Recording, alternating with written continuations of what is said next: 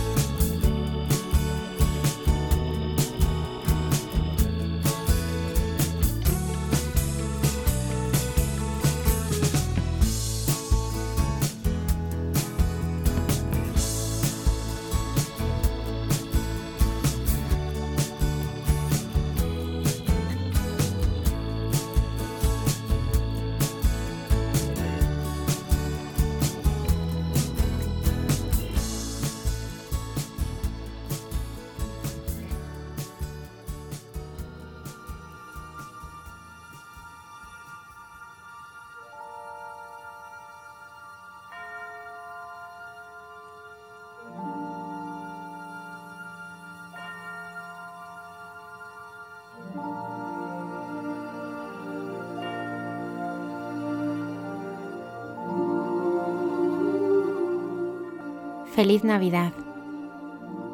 Hoy hemos celebrado el acontecimiento central de la historia. Dios se ha hecho hombre. Hoy en un humilde pesebre, un niño envuelto en pañales nos da la certeza de que ya nunca estaremos solos. En esta Navidad extraña en tantas cosas, lo esencial permanece. Dios está con nosotros. La noche pasada y en el día de hoy son muchas las personas que lo han vivido solas o en sus celebraciones han faltado familiares y amigos a los que han echado de menos a causa de los confinamientos, cuarentenas, el servicio a los demás y otras realidades todavía más duras como la enfermedad y la pérdida. Esta noche hemos querido traer a nuestro programa a una de estas familias a la que le arrebataron a su hijo en una noche. Sin embargo, Reyes, su madre, lo siente siempre cercano y en esta Navidad comparte con nosotros su esperanza del cielo y el camino de perdón y reconciliación y también de evangelización que están realizando con el joven autor de la mortal puñalada. Reyes y su familia nos recuerdan que nuestras vidas están sostenidas por personas comunes, corrientemente olvidadas, que no aparecen en las portadas de los diarios y de las revistas, pero sin lugar a dudas están escribiendo hoy los acontecimientos más decisivos de nuestra historia, porque su perdón está transformando el mundo. Contamos también con la felicitación de nuestros habituales colaboradores. Nos introducimos en la noche del silencio y el asombro de la ternura y el amor en la primera Navidad a través de las reflexiones del Padre Miguel Márquez en Dios nos hace guiños. Jesús vio la ternura de Dios en San José y al comienzo de este año dedicado a Él queremos conocer el misterio de la Navidad desde la vivencia de San José en Santos de Andar por Casa con el Padre Alberto Rollo. Conocemos los salmos que recitaban los padres mientras su hijo nacía, el papel de las comadronas y todo lo que se vivía en el parto en tiempos de Jesús con nuestra arqueóloga y biblista Cayetana Jairi Johnson en Jesús en su tierra. Del acontecimiento salvador del nacimiento del Señor dialogan la hermana Carmen y José Manuel en Entre tú y yo. Saludamos a Antonio Escribano en el control y a Lola Redondo en las redes sociales. Muchas gracias por acompañarnos en este programa tan especial.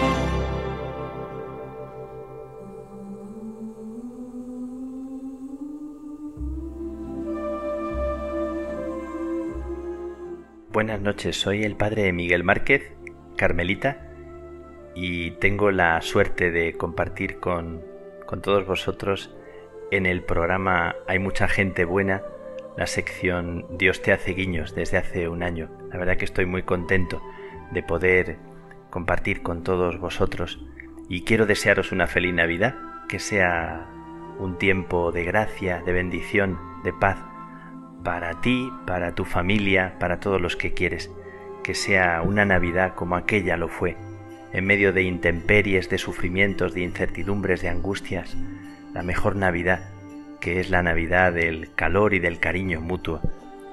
Quiero desearos lo mejor con los santos del Carmelo, con Teresa de Jesús y Juan de la Cruz. Gracias, estaremos muy unidos y muy en comunión. Muy, muy feliz Navidad única Navidad, preciosa Navidad para vosotros.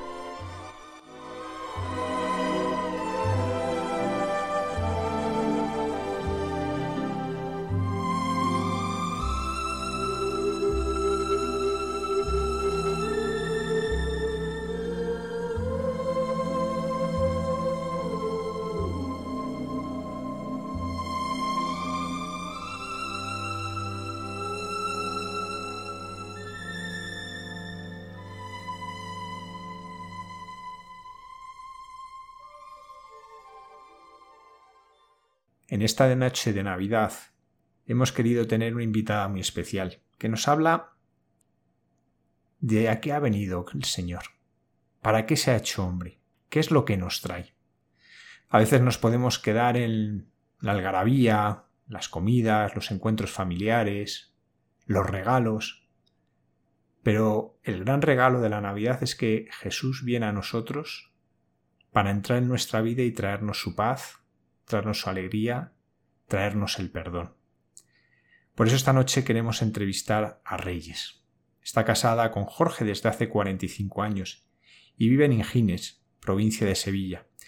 Tienen tres hijos adoptados, aunque hace 11 años su hijo Juan, que contaba con 19 años entonces, moría al defender a un amigo.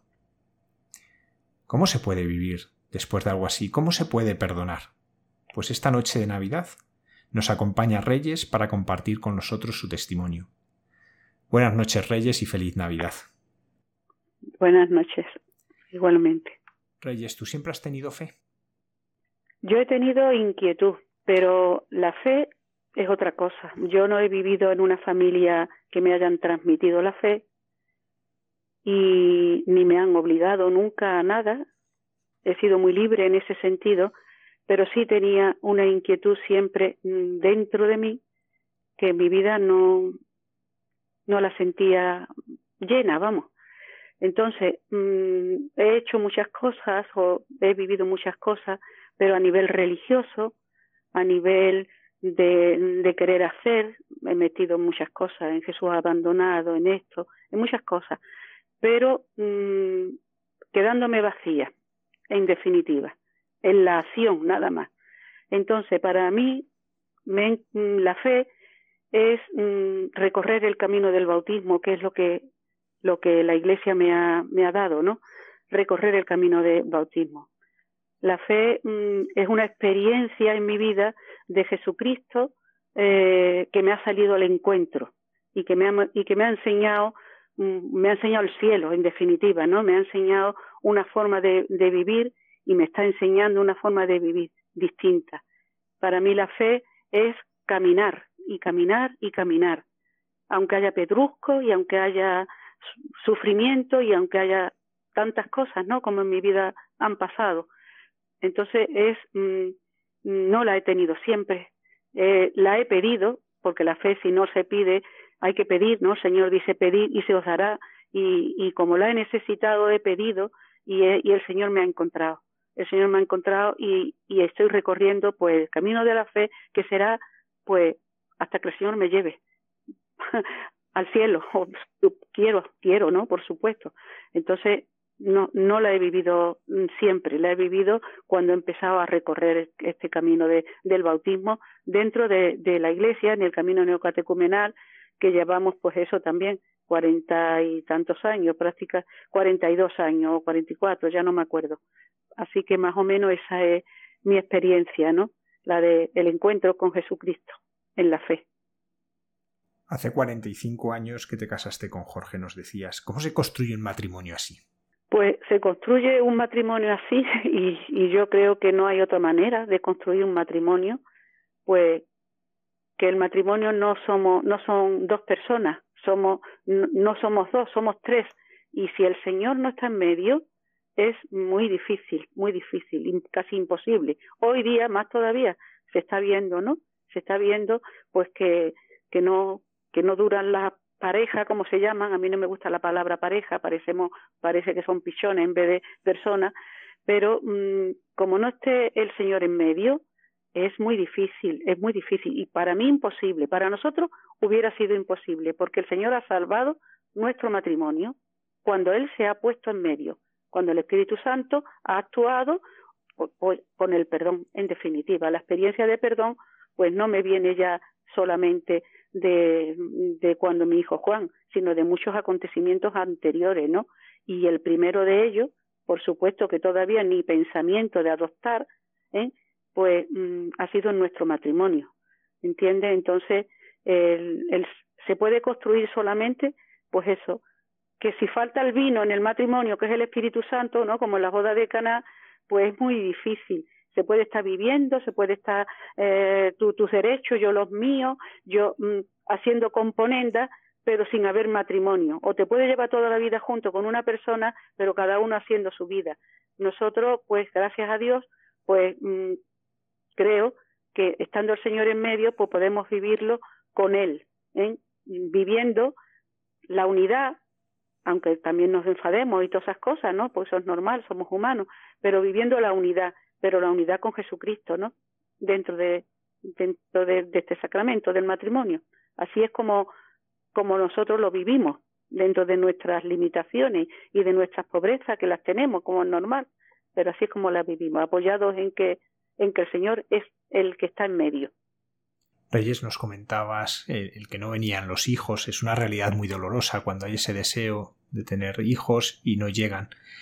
¿Cómo lo vivíais vosotros? Bueno, pues yo ahí tengo que decir que es una victoria del Señor también, porque nosotros llevábamos, eh, ¿cuántos años casados? Trece años casados y no habíamos tenido hijos, ¿no? Eh, bueno, como una cosa normal, pues nos pusimos en tratamiento y todas estas cosas. Pero yo lo que sí puedo decir es que yo no me yo no tenía mucha necesidad como mm, de ser madre. Yo no sentía mucho la necesidad de ser madre eh, porque mi vida estaba iba en otros derroteros estaba muy bien montada eh, tenía mi trabajo mi prestigio era secretaria de dirección estaba muy bien pagada muy bien mirada muy de todo y mm, como no había vivido en mi en mi propia casa mucho ni el amor a los niños, no a los hijos, sino a los niños, y, y una serie de cosas, yo no sentía necesidad de, de ser madre. Yo no sentía necesidad. Lo que pasa que aún así, pues también, pues, pues nos pusimos para poder ver si lo podíamos tener. Entonces, pues la puerta de, de, de la adopción, de abrirnos a la vida o de abrirme a la vida, pues eso también, eso lo tengo clarísimo eso es una victoria del Señor en nuestra vida, pero más todavía en mi vida, porque era la que estaría, la que estaba más cerrada era yo. Y sin embargo el Señor abrió la puerta ¿eh? a cualquier situación de, de hijo, ¿eh? no el niño rubito con los ojos azules, con acabada de nacer, sino como si me hubiera quedado embarazada, que de hecho han sido hijos mmm, que yo lo digo siempre que sin concurso de varón y por obra y gracia del Espíritu Santo. Eso lo he dicho yo esta semana en la Eucaristía de nosotros, porque era la palabra, ¿no? De María. Pues mis hijos, que son tres, como ya has dicho, pues han sido sin concurso de varón, por obra y gracia del Espíritu Santo. Y eso lo tengo clarísimo, clarísimo. Entonces, pues es una victoria, es una victoria, porque no ha sido ha sido que, que he abierto la puerta, ha abierto la puerta, la rendija un poquito en, en un momento dado, ¿eh? y, y entonces el Señor pues mm, ha entrado, porque yo veía que era muy egoísta en el sentido de que vivía para mí, no es que fuese egoísta de, de vivir nada más, nada más, no, sino que, bueno, que no me planteaba el tener hijos, yo para mí eso, bueno, pues si no los tengo no pasa nada, pero el Señor mm, mm, me llamó a, abrir la puerta de mi corazón en en lo, en lo cerrada a los hijos, ¿entiendes? Y entonces, bueno, abrí la puerta y entonces empezaron, empezaron a entrar situaciones y cosas, muchas cosas han entrado. Antes de venir mis tres hijos han entrado otras cosas. Pero bueno, otras situaciones, otros casos, ¿no? De adopción, todo con mucha dificultad, pero al final, bueno, pues ha sido eso, ¿no? Una victoria del Señor, la adopción. Reyes, ¿qué significa ser madre de adopción? ¿Cómo se vive la adopción de un hijo? Bueno, pues para mí la adopción de un hijo es, sobre todo, es una misión, es una misión, es ver, en primer lugar, que mis hijos, mm, o cualquier hijo, ¿no? Pero mis hijos no son míos, ¿no? Son hijos de Dios. Antes de, antes de mí son hijos de Dios. Y Él me los nos lo ha encomendado a nosotros y nos lo ha encomendado con una misión concreta, no para, mm, para los hijos del mundo, aunque después ellos en su libertad puedan hacer otra cosa, ¿no? Pero nuestra misión ha sido, eh, nuestra intención ha sido, pues, mm, eso, una misión, una misión para hacerlos conocer lo mismo que nosotros conocemos y darle, darle, eh, a transmitirle la fe sobre todo, sobre todo, la transmitirle la fe. Yo no he tenido hijos como alguna gente nos han dicho porque te gustan mucho los niños, no. Porque es una obra de caridad para cuando seas mayor, no. Una obra de caridad es de Dios la obra, por supuesto, pero no, no, hay, no he hecho, no hemos tenido hijos por, para que sea una obra de caridad, sino es una obra de Dios. Y entonces lo vemos como una misión de, de haber encausado o de querer encauzar a nuestros hijos en, en, el camino de Dios, para que no se, bueno, porque conozcan a Dios, ¿no? Porque si no la vida poco sentido tiene. Entonces lo hemos vivido así y de hecho, y de hecho, eh, es lo que hemos intentado. Después, en su libertad, como he dicho, pues los hijos van cada uno un poco a su bola. El único que realmente ha sido más, siempre más profundo y ha estado hasta el final eh, caminando dentro de la iglesia 15 días antes, ¿no? Que pasó esto, ha sido Juan, porque era muy especial, era muy especial Juan en todos los aspectos. Y entonces, pues, los demás, los dos, los otros dos, pues llevan un, su proceso que como sé que se le ha transmitido y se le ha llevado la semilla de la fe, pues saldrá cuando Dios quiera también, porque los padres que queremos lo mejor para nuestros hijos, para nosotros lo mejor para nuestros hijos es que conozcan al Señor, que conozcan que, existe la vida eterna además, que no te muere, que puedes caminar por encima de la muerte, que el Señor pone sentido en su, ponga sentido en su vida, que pueden ser felices, tengan o no tengan, estén enfermos o no estén enfermos, tengan dinero o no tengan dinero, que la felicidad la da el Señor, ¿no? Y entonces eso es lo que le queremos transmitir. Y ahora a mi nieta, que la tengo viviendo con nosotros, ¿no? Pues eso es lo que le queremos transmitir, que, que la vida no está en nada de lo que de lo que se nos dice, pero vamos, eso lo tengo clarísimo, en nada, sino si no la tienes puesta en, en el Señor ¿eh? y Él te responde porque es tu Padre, pues mm, difícilmente pueda una persona ser feliz aún con sufrimiento, que no tiene nada que ver los sufrimientos. Entonces eso es una misión. Para nosotros ha sido una misión. Reyes, hablemos de Juan. ¿Qué pasó en aquella feria de abril de hace 11 años? Bueno, pues en esa, yo me pongo nerviosa nada más que hablar esto, pero vamos, en esa feria de abril, pues nosotros no estábamos, por supuesto. Él se marchó con unos amigos allí a la feria, que mira, por cierto, que las cosas no pasan por casualidad, porque Jorge, mamá, mi marido mismo, le había dicho, Juan, no vayas esta noche a la feria, anda ya, no vayas. Y dice, sí, papá, voy ahí, voy ahí un ratito, voy ahí un ratito. Y, y fue. Y además fue con la hermana, fue con, con la hermana más chica. ¿eh? Y la hermana se vino antes, porque es más pequeña, la hermana a las doce se vino para casa y él se quedó un rato más. Entonces, eso es lo que tengo entendido, ¿no? Entonces, pues, mm, hubo, él iba con unos amigos muy íntimos de aquí de Gine, y entonces a un amigo suyo, a un amigo suyo, pues unos chavales le quitaron una chaqueta. Entonces, por causa de la chaqueta, que no la quiso devolver, pues mm, se, se formó una, una, una reyerta, una pelea. Pero mi hijo Juan no estaba en esa pelea. Mi hijo Juan se había ido a dar una vuelta a los cacharritos o yo qué sé. Y entonces se quedó, se, se formó una pelea y, entonces empezaron a, a ver botellazos, a volar las botellas y, en fin, un escándalo, ¿no? Y entonces, pues, se volvieron a marchar estos chavales en ante ver que ya la, el otro le, le, le devolvió la chaqueta y, ya se normalizó aparentemente y se marcharon. Pero volvieron. Y cuando volvieron fue cuando mi hijo Juan volvía de los cacharritos o de donde fuera. Y entonces eh, empezaron otra vez la polémica y mi hijo, que además eso lo había hecho siempre, siempre lo había hecho, pues eh, quiso separar al amigo de, de, del autor, ¿no? Quiso separar y entonces pues le cogió de lleno completamente, le atravesó el corazón, vamos, le atravesó el corazón.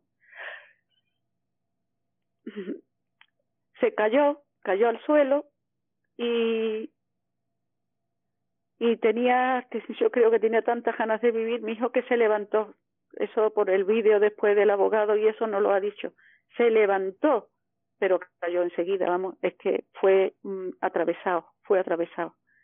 Entonces, eso fue lo que pasó. En realidad, ya después, pues nada, lo recogieron de allí, de la, de la puerta de la caseta donde estaba, y ya se lo llevaron para el hospital, el tanatorio, no sé para dónde, y a las tres de la mañana de ese día, la, la hora de las tinieblas, no en las tres de la mañana, pues a la hora de las tinieblas esa de las tres de la mañana, nos llamaron diciendo que fuéramos a, a que que que Juan había tenido un accidente y, y fuimos para el para el sitio y nada no el doctor el doctor o la, era un médico no no sabía cómo decírnoslo y entonces mire que es que muy titubeando muy titubeando y entonces yo fui la que le digo qué pasa qué pasa es que mi hijo ha muerto o qué y entonces dice, sí, eso ha sido, que lo han matado. Entonces, pues, eso lo vimos en el, en el, ¿cómo se llama eso? En, en el depósito, lo vimos en el depósito, y ya, pues, nada, autopsia, follones, todo esto. Y eso ha sido lo que nosotros hemos vivido, ¿no? De, de esto, ¿no? Que que en principio, cuando nosotros salimos al principio en el programa de Jesús Quintero, que, que fue el último y todos los que nos llamaron y eso, pues resulta que, que no se sabía exactamente la historia, claro, esto ha salido, esto todo ha salido después en el juicio. Nosotros la misma, teníamos la misma opinión, que había sido, bueno, pues eh, en una reyerta y que él estaba y que, pero que va, eso ya ha salido todo en el, en el juicio y que fue por defender porque los mismos amigos ya defendieron esta, esta situación, ¿no? Así que esa era la versión primera que salió porque no se conocía otro cuando, lo, cuando nos entrevistaron las primeras veces, ¿no? Nosotros no la sabíamos tampoco. Así que eso es como fue más o menos la cosa. Reyes, ¿tú has perdonado? ¿A él? Pues a los que hicieron esto a tu hijo. Sí, sí, sí, además ha sido muy pronto. eso fue muy rápido, muy rápido. Gracias a Dios, esto ha sido un, eso son victorias del Señor porque eh, fue rápido, vamos. Yo recuerdo que, que fuimos a, a una de las de los testimonios o de las entrevistas o lo que sea que, nos llamaron de, de algunos de la televisión porque lo cortamos no para que no se convirtiera en un circo y estaba allí el juez Calatayud precisamente que me lo que me lo presentaron y eso y el hombre precisamente lo que le había llamado la atención es que él conocía que sí que él había conocido personas que le había pasado pero que no se había dado tan pronto el perdón en realidad decía este hombre. Efectivamente el perdón fue sobre la marcha. De tal manera que que, que no puedo apropiarme yo nada, yo tengo la experiencia del perdón de otras cosas en mi vida muy fuerte y entonces eso nos ha ayudado también a, a poder esto. Sí, sí, la verdad es que sí. Gracias a Dios sí. Es un, es un don de Dios, un don de Dios con mucho sufrimiento anterior de muchas cosas, pero es verdad es verdad, no tengo nada en el contra, no, no tengo nada en mi corazón contra este chaval. Al contrario, rezo por él todos los días, tengo contacto con él, le, ha, le, le estoy ayudando todo lo que pueda porque, se lo decía en una de las primeras cartas, porque igual que la sangre de Jesucristo ha salvado a la humanidad entera, pues la sangre de mi hijo tenía que servir para que salvara, para que lo salvara él y creo que lo está salvando. Entonces, es un consuelo muy grande que mi hijo haya sido instrumento para, para dar vida, aunque nosotros, por supuesto, nos haya hecho sufrir y nos hace sufrir, ¿no? pero con un sentido tan nuevo, tan distinto que, que me ha bajado. Yo lo he dicho esto en otros testimonios, ¿eh? mi hijo nos ha bajado el cielo. A mí, yo tengo el cielo más cerca que cuando empecé a creer, por supuesto, y que y que antes de lo de él hay un antes y un después en mi vida. Ese antes y después es a partir de de la de esto de Juan, ¿no? Porque me ha servido no nos ha servido para tanto que que no que no tengo nada en el contra no tengo nada en, en que contra, contra este chico no lo tengo eso es un milagro, porque por muy poco mm, es que se quiera un perro, ¿no? Entonces, por mucho, por muy poco que yo en un momento dado pudiese decir, es que a lo mejor, a lo mejor es que yo no he querido suficiente a mi hijo, o es que, y, me entran esas dudas, y me entran ese sufrimiento, y cuando me dice, pero tú estás tonta, tú, no, no, no, eh, no tengo nada contra, contra este chico, ahora, ahora mismo, ni, ni entonces, Reyes, a mí, yo, yo recuerdo perfectamente cuando sucedió esto y, y, a mí me impresionó tus palabras en que te ponías en el lugar de sus madres eh, y, mm. se me quedó grabado y de hecho cuando ha surgido esta oportunidad de, de, esta noche poderte entrevistar pues ha sido una alegría poderte conocer y, y otra cosa que me mm. impresionó es que claro eh, como nos decías ahora cuando llega el juicio vosotros todavía no sabéis lo que había pasado realmente y de hecho hay tres acusados, no se sabía quién había sido. Y tú, sin embargo, ya escribes una carta perdonando. Sí. ¿Qué, qué decías en esta carta a alguien que todavía no le podías poner un rostro? Eran tres, pero no, no había un rostro concreto. Bueno, pues yo mmm, en el juicio conocí a, efectivamente conocí a la madre de uno de los que estaban allí acusados, ¿entiendes? Eh, y además otra otra de las madres como eran tres mmm, incluso mmm, me llamó me llamó la madre de Martín porque mmm, estaba impresionada de también y decía que su hijo no había sido pero que realmente no, no había sido su hijo y yo la animé a esta mujer digo bueno no te preocupes que ya verá que será lo que Dios que he hablado, me llamaron, vamos, me llamó, porque después de ver el programa de Jesús Quintero, esta madre eh, le pidió a, a, televisión que me diera el teléfono. Entonces televisión me llamó para ver, para que yo le diera permiso. Entonces, vamos, nosotros le diéramos permiso, le dimos permiso y esta madre me llamó. No era la madre del autor, era de uno de los tres. Y entonces se lo di, se lo di y ella me llamó y estuvo hablando conmigo por teléfono y me, da, me daba, es verdad, yo pensar en el dolor y en el sufrimiento que estas madres podían tener si es que su hijo había hecho eso, porque para mí, el que, si mi hijo hubiera sido el que hubiera hecho eso, yo creo que eso sí me hubiera dolido mucho más que, que el que haya sido él mismo. No sé si me estoy explicando. Sí, perfectamente, Reyes. No, no, eso para mí hubiera sido horrible. Entonces ponerme en el, en el, en el lado de, de estas madres, de no saber si su hijo habían, lo, habían matado al mío o al nuestro, pues me ponía de su parte en, en ese sentido, ¿no? Y no sabía quién era, por supuesto, no lo sabía. Lo que pasa es que yo cuando escribí la carta, eh, desde que pasó la cosa hasta que se dio el juicio, pasaron cuatro años, porque fueron tres años más uno que él pidió de recurso de, al Tribunal Supremo para querer demostrar su inocencia, ¿entiende? Entonces, mm, fueron cuatro años. En esos cuatro años, pues eh, yo, nosotros la, la, la, lo que sabíamos era lo del principio nada más. Yo había, yo creyendo que, mm, bueno, cuando fuimos al juicio, mm, había escrito ya la carta, porque yo llevaba la intención, que la, la carta la tengo y la carta se la mandé a Jesús, vamos, eh, el, al autor, cuando ya supe que era él, claro. Entonces, mmm, yo quise leerla en el juicio, porque como no sabía quién era realmente, digo, pues la leo para todo. Además, ya estaban ya las familias de ellos o lo que sea, ¿no? Pero resulta que, claro, la, la abogada me dijo, no, no, Reyes, no es conveniente que la lea porque mmm, en el juicio estaba mi, mi hijo, Moisés, mi, mi hijo mayor, eh, la chica no y, y mi hijo, bueno, pues no estaba viviendo las cosas muy bien, que digamos. Entonces yo en un juicio hablarle ya a ellos de perdón con mi hijo delante se podía mm, haber formado un poquito de escándalo. Entonces dice, no, Reyes, no la, no la leas en el juicio. Entonces yo lo que hice fue que la misma carta que yo tenía guardada, ya desde que hacía tiempo que le había escrito, se la envié a él, a la cárcel. Se la envié a él a la cárcel.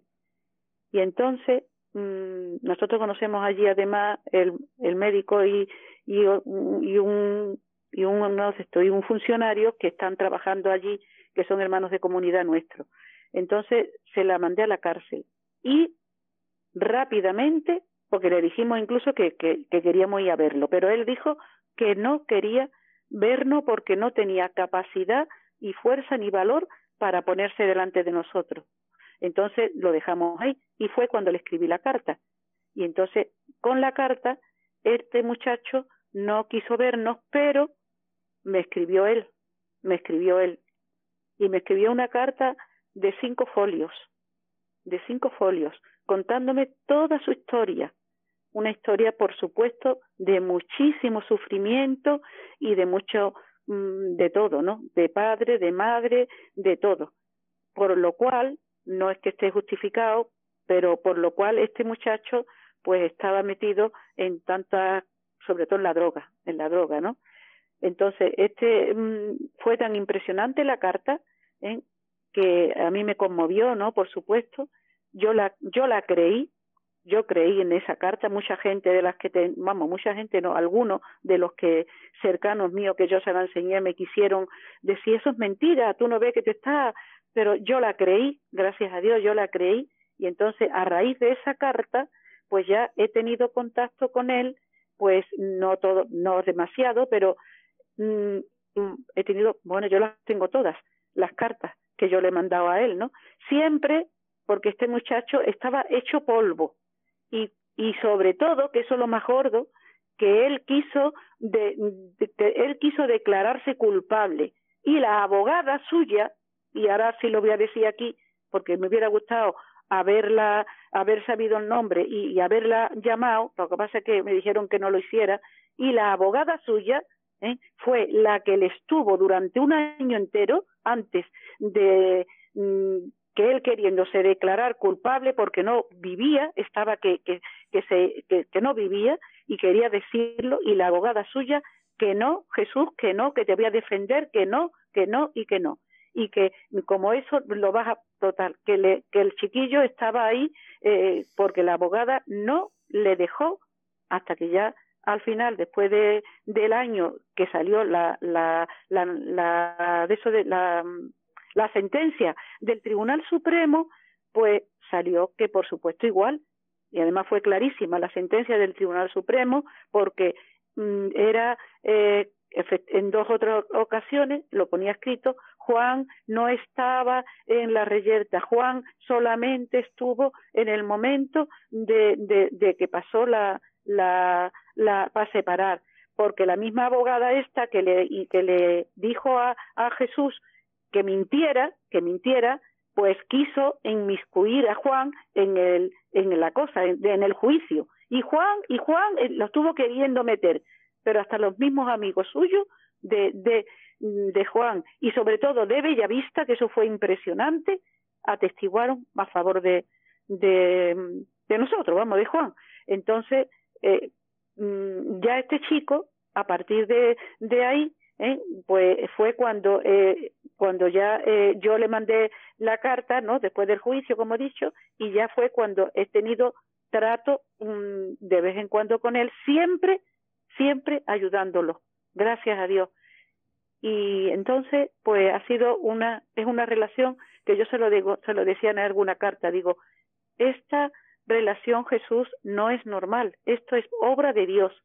Y él mmm, siempre eh, pidiéndome, me decía, me decía, Reyes, para vuestra, mmm, ¿cómo decía? Para que vuestra más o menos mmm, conformidad o algo así. Mmm, ay, estoy nerviosa. No te Eh, mm, Reyes. Estoy nerviosa, un momentito. Sí, no te preocupes. Sí, es que estoy un poquito nerviosa, vamos. Normal. Te agradecemos mucho que, que estés compartiendo algo tan, tan íntimo, tan personal con nosotros y es normal que te pongas nerviosa. Sí. ¿Cómo Pues eso que, que decía que, que para nuestra contento o nuestra conformidad que, que, que estaba en la cárcel y que iba a estar muchos años y que no sé cuánto. Y yo le decía que a mí mm, lo que menos me importaba, que no es que no me importara, pero lo que menos me importaba es que estuviera o no en la cárcel, sino que él, que estuviera servido o le sirviera a él para encontrar un, para ser una persona nueva. Y eso sí se lo decía.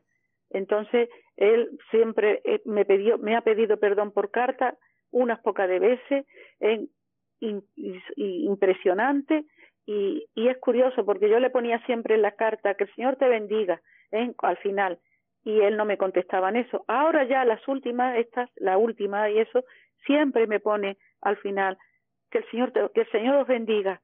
Eh, Juan es mi hermano, lo perdí por mi, por mi mala cabeza. Juan, o sea, es impresionante porque yo la carta que le escribí última, una de las cartas últimas que le escribí le decía mmm, que yo no lo veía ni como amigo ni como enemigo, que lo veía como incluso atreviéndome como incluso como hijo en la fe, porque le había estado transmitiendo en el anuncio de Jesucristo, el perdón, el amor, todo eso que no es mío, que es de él, y este chico pues mmm, lo, ha, lo ha estado acogiendo. Eso ya no procede de mí.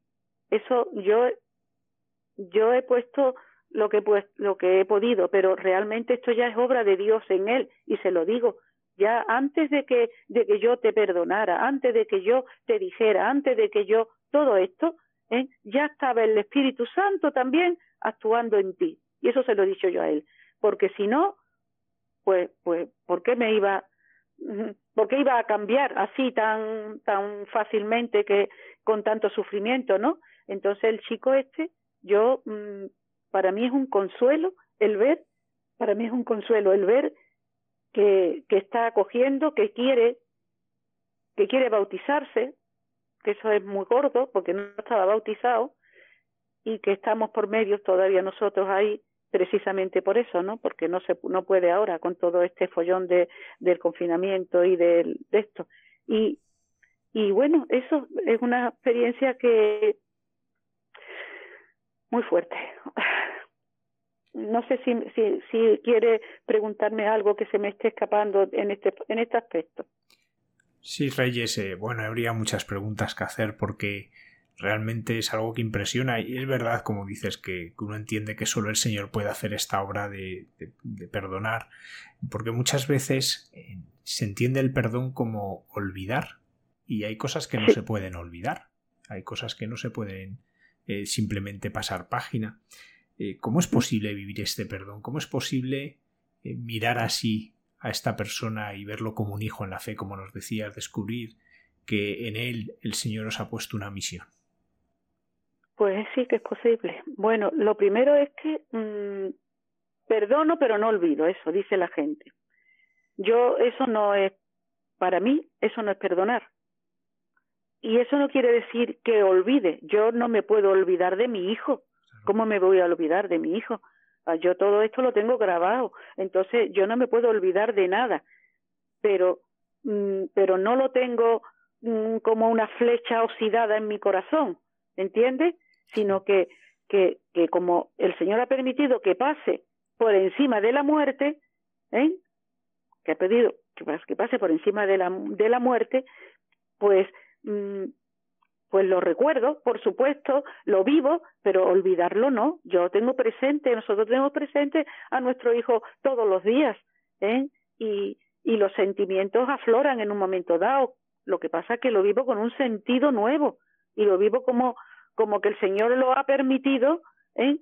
para gloria suya. En definitiva, yo creo que ha sido para gloria suya, porque era como Juan ha sido tan sumamente especial que todo el mundo lo ha conocido, todo el mundo lo ha querido, ha hecho, mm, yo creo que Juan había sembrado tanto, tanto aquí, que yo creo que es que Dios, mm, que se le quedaba chico esto ya, y, y, y, y ya está, y, y, está en el cielo, y yo creo que está haciendo más desde el cielo que, que desde lo que hacía aquí, dentro de que era un chaval, ¿no? Entonces, olvidar no, olvidar no, pero sí perdonar, claro que sí, perdonar sí. Se puede. Con el Señor, ¿eh? Mm. Sin el Señor sería una... Eh, sin el Señor yo no lo entiendo, no lo entiendo, no es una cosa estoica ahí de decir por puño, es imposible, es imposible. No, no sé si alguien lo hará, pero yo creo que no. Reyes, la muerte de Juan tuvo mucha repercusión, por tanto me imagino que, muchas personas pues te reconocen, ¿no? De repente son conscientes que eres la madre de Juan, eres son conscientes de lo que has hecho. ¿Se entiende cómo reacciona la gente cuando ante vuestro perdón, ante esta mirada hacia Jesús? Pues mira, ha habido, ha habido de todo. Las personas que tienen una experiencia profunda ¿eh? que pueda ser en mi propia comunidad, que pueda ser, yo tengo, yo conozco a muchos sacerdotes, conozco a, muchas monjas, ¿no? Eh, personas consagradas, pues esas personas lo, lo han entendido eh, perfectamente, ¿entiendes? Ahora, mmm, así popularmente no. Yo me he encontrado con, con mucho juicio, con muchas palabras de personas de, de no hablarme, de, de retirarme la palabra, de decir que, que ojalá me hubieran matado a mí, que me tenían que haber matado a mí antes que a él. Y yo digo, uy, pues ojalá me hubieran matado a mí antes que a él, por supuesto. ¿eh? Pero mm, de, de, de crítica y de, y de, y de, por supuesto, hablarme mm, negativamente de todo, ¿no? De muy mal, muy mal pero también tengo personas ¿eh? que después del juicio y después sobre todo no de, los mm, de los testimonios dados y eso que han venido expresamente aquí a mi casa de madres que, le han, que, se, que han tenido accidente, han perdido un hijo, de otros que no pueden, que no pueden, que están empastillados, que están, eh, que han tenido que dejar de trabajar, que se ha roto el matrimonio por causa de haber perdido un hijo por un accidente, no por esto, pero por lo que sea. Entonces, pues han, y no han, y no han perdonado a, a, lo mejor a, la situación y han venido a mi casa y han venido a buscarme, han venido gente, me han llamado por teléfono personas que, que me han escuchado, que nos han escuchado ¿eh? y que me han escrito y que y me han, y ha venido personas que a decirme gracias porque has dicho y has puesto y has dicho que Dios existe. Eso han venido aquí a mi casa personas, que Dios existe. Entonces, pues ha habido de todo, pero por supuesto hay más, hay más de lo contrario, porque, porque, porque no se puede entender. Es que esto si no desde la fe no se puede entender, no se puede entender, ¿no? Es verdad, no se puede entender. Entonces he tenido, pues, de una parte y de otra, de las dos, de las dos, ¿no? De las dos. no sé. Eh, precisamente queríamos iluminar el misterio de la Navidad a la luz de, tu testimonio porque hoy hemos escuchado en, en el prólogo del Evangelio de San Juan. Vino a su casa y los suyos no la recibieron, pero a cuantos la recibieron les da poder para ser hijos de Dios si creen en su nombre. Estos no han nacido de sangre ni de amor carnal ni de amor humano, sino de Dios. Y la palabra se hizo carne y acampó entre nosotros. Porque en ti vemos ese rechazo, a Jesucristo, pero a la vez también vemos cómo es la obra de Jesucristo, cómo aquellos que la acogen, que le reciben, lo cambia todo. Y eso es algo que, queremos poner ¿no? en esta noche de Navidad, ¿no? para poder mirar al centro de lo que celebramos, para poder mirar al Señor. Y aquí yo te querría preguntar, ¿se puede amar a una persona como, como amáis vosotros a este chico, a Jesús, sin la oración? ¿Qué, lugar ocupa la oración en poder perdonar y en poder mirar de un modo nuevo a una persona que te ha hecho daño? Pues todo, todo porque mm, es que la oración es la que te fortalece, ¿no? Para, para poder mm, vivir cosas que no son normales. La oración en mi vida, eh, si no fuera por ella, que además mm, yo soy una persona de mucha oración, por necesidad, por necesidad, por mucho sufrimiento, porque soy difícil además, soy una persona difícil en el sentido de que me agobio mucho y muchas cosas, ¿no? Entonces yo necesito muchísimo la oración. Entonces, mm, sin la oración yo no, yo creo que no hubiera podido, por supuesto que no, que no hubiera podido ni hacer nada. Eh, para mí la oración es una es tener una intimidad que si no me la da Dios, mm, no me la da nadie, ¿eh? No me la da nadie, no me la da ni mi marido, ni mi hija, ni nadie. Entonces, es una, una manera, ¿eh? Una manera, ¿no?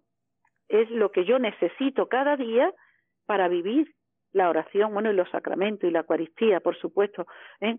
Mm, es de intimidad. Y yo sin la oración no, no podría ver al otro como que, como que es mm, una imagen de Jesucristo mm, crucificado, vamos.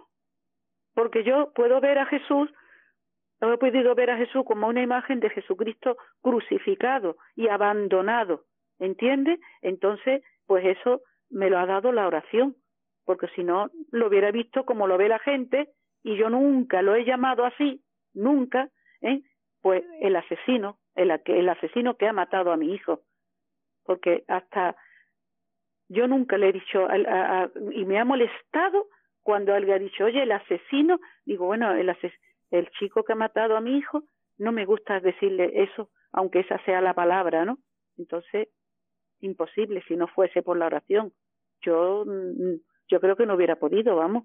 Es un, un regalo, es un regalo, todo esto es un regalo. Es un regalo dentro de nuestra libertad, por supuesto, dentro de nuestra libertad, ¿no?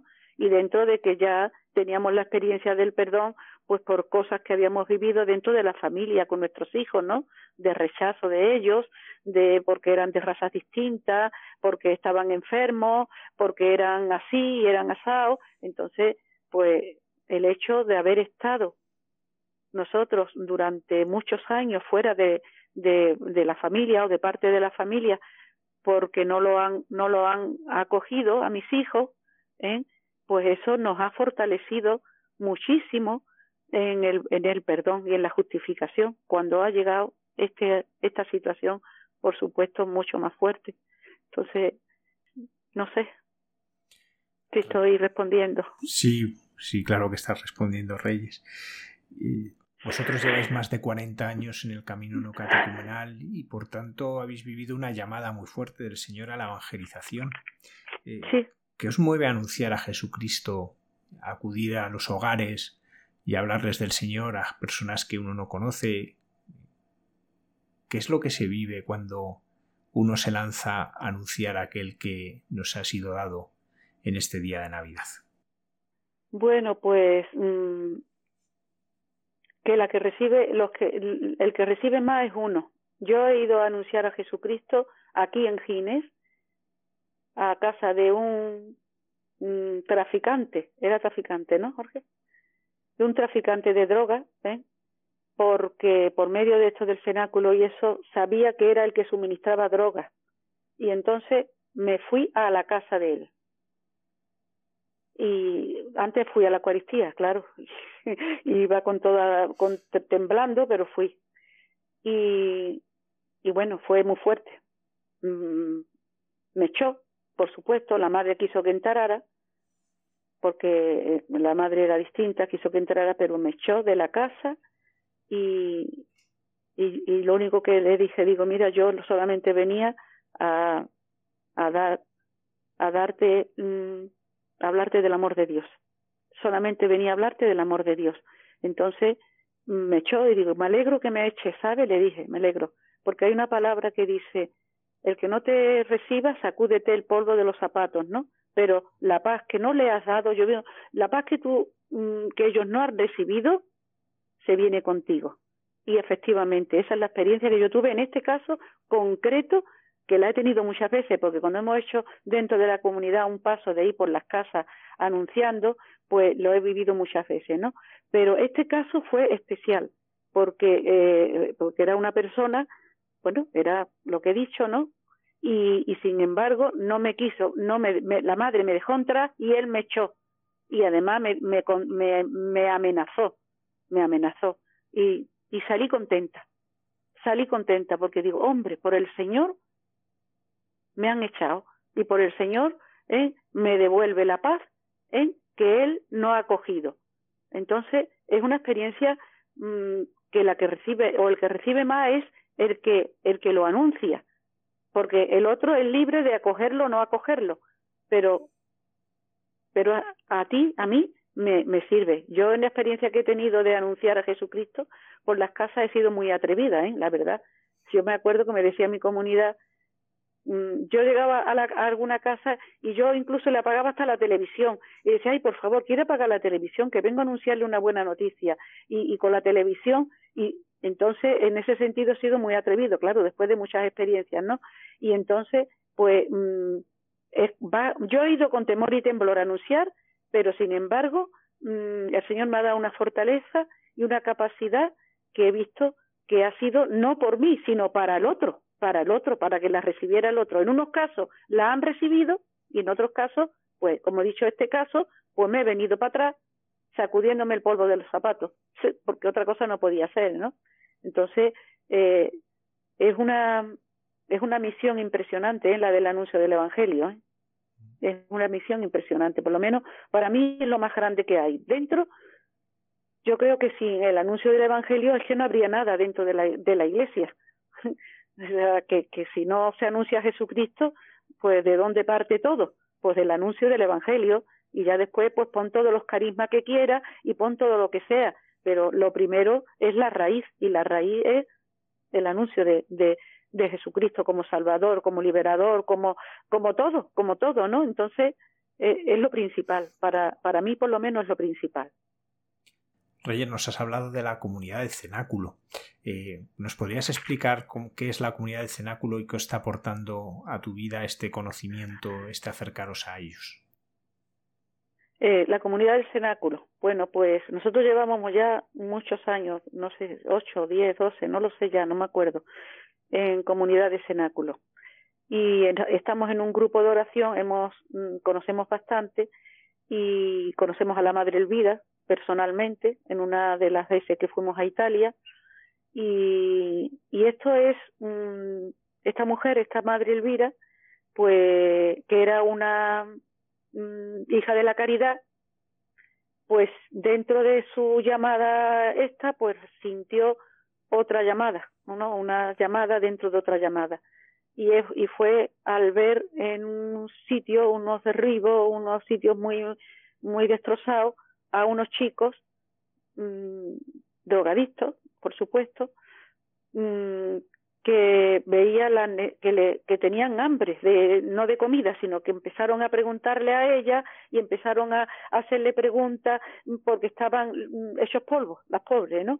Y entonces, pues, esta madre, esta madre Elvira, pues vio del Señor también que su visión era trabajar y, por, por, todos estos chicos que de, falta de sentido de la vida, metidos en la droga y todo esto. Y entonces a, a raíz de ahí empezar, empezó a, a, ver sin buscarlo, porque normalmente todas las personas que han iniciado un carisma no van buscando ninguna, van buscando fundar nada ni van nada, sino que el Señor los va llevando. Esta mujer le pasó lo mismo, ella no iba con intención de fundar ni de hacer nada, sino simplemente de, de seguir al Señor y, y, de verlo en el otro, en el pobre sobre todo, ¿no? Y entonces pues empezó a, a, a juntar chicos, empezó a, unirlos, a, empezó a enseñarlos a, a rezar, ellos mismos le pedían que, que enseñara a rezar y así pues se fueron abriendo casas del cenáculo. Y entonces pues son para chicos o chicas o hasta cierta edad, ¿no?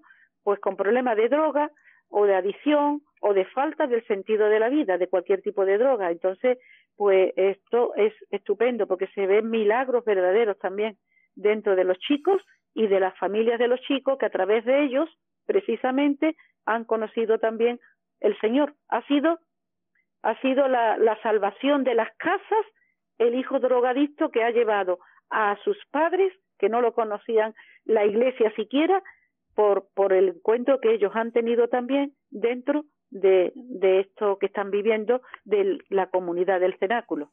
Entonces, eh, la verdad es que es impresionante, ¿no? Se ve la resurrección de los chicos, porque está el Señor, por supuesto, y se ve la fortaleza y se ve mm, que, que va para adelante, vamos, que va para adelante esto. No sé qué decirte. Ah, Reyes, vamos.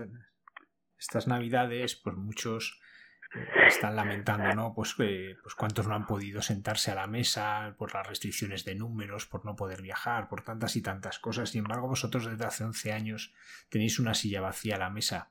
Sin embargo, esto cómo os ha ayudado a profundizar en el misterio que celebramos en la Navidad, cómo ha cambiado vuestra Navidad para vivirla con más profundidad, todo lo que habéis vivido desde la muerte de Juan.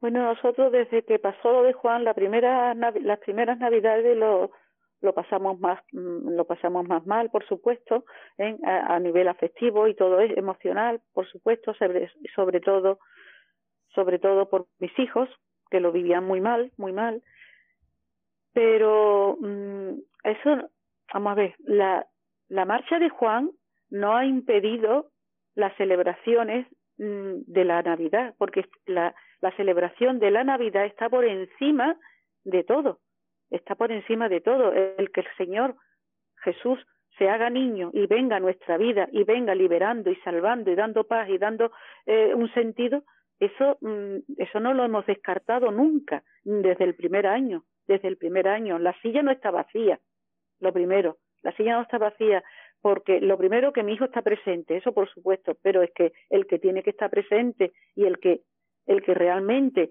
queremos que esté presente es el Señor, es el Señor. Entonces, yo hoy, cuando escucho de algunas personas, me da pena porque decir, este año no tenemos Navidad, porque no tenemos esto, porque no tenemos lo otro. Digo, bueno, pero si es que la Navidad es el Señor que viene, Jesús que nace, que quiere nacer en tu vida, en tu familia, en tu, en el ambiente que tú tengas. ¿eh? ¿Cómo que no va a haber Navidad? Más que nunca. Yo la Navidad esta, este año, yo la veo, y a lo mejor digo una barbaridad para la gente, digo, es la que más se puede parecer a la primera. Es la que más se puede parecer a la primera Navidad porque es en la pobreza, es en la inseguridad, es en, en, en, en esperarlo todo.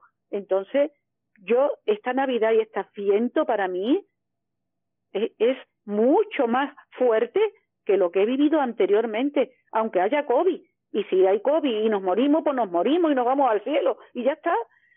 Vamos, digo yo, yo quiero eso por lo menos. Entonces, yo la estoy viviendo pues de una manera muy de mucha esperanza, ¿eh? De mucha esperanza, de mucha esperanza. Entonces, no hay silla vacía, no hay silla vacía.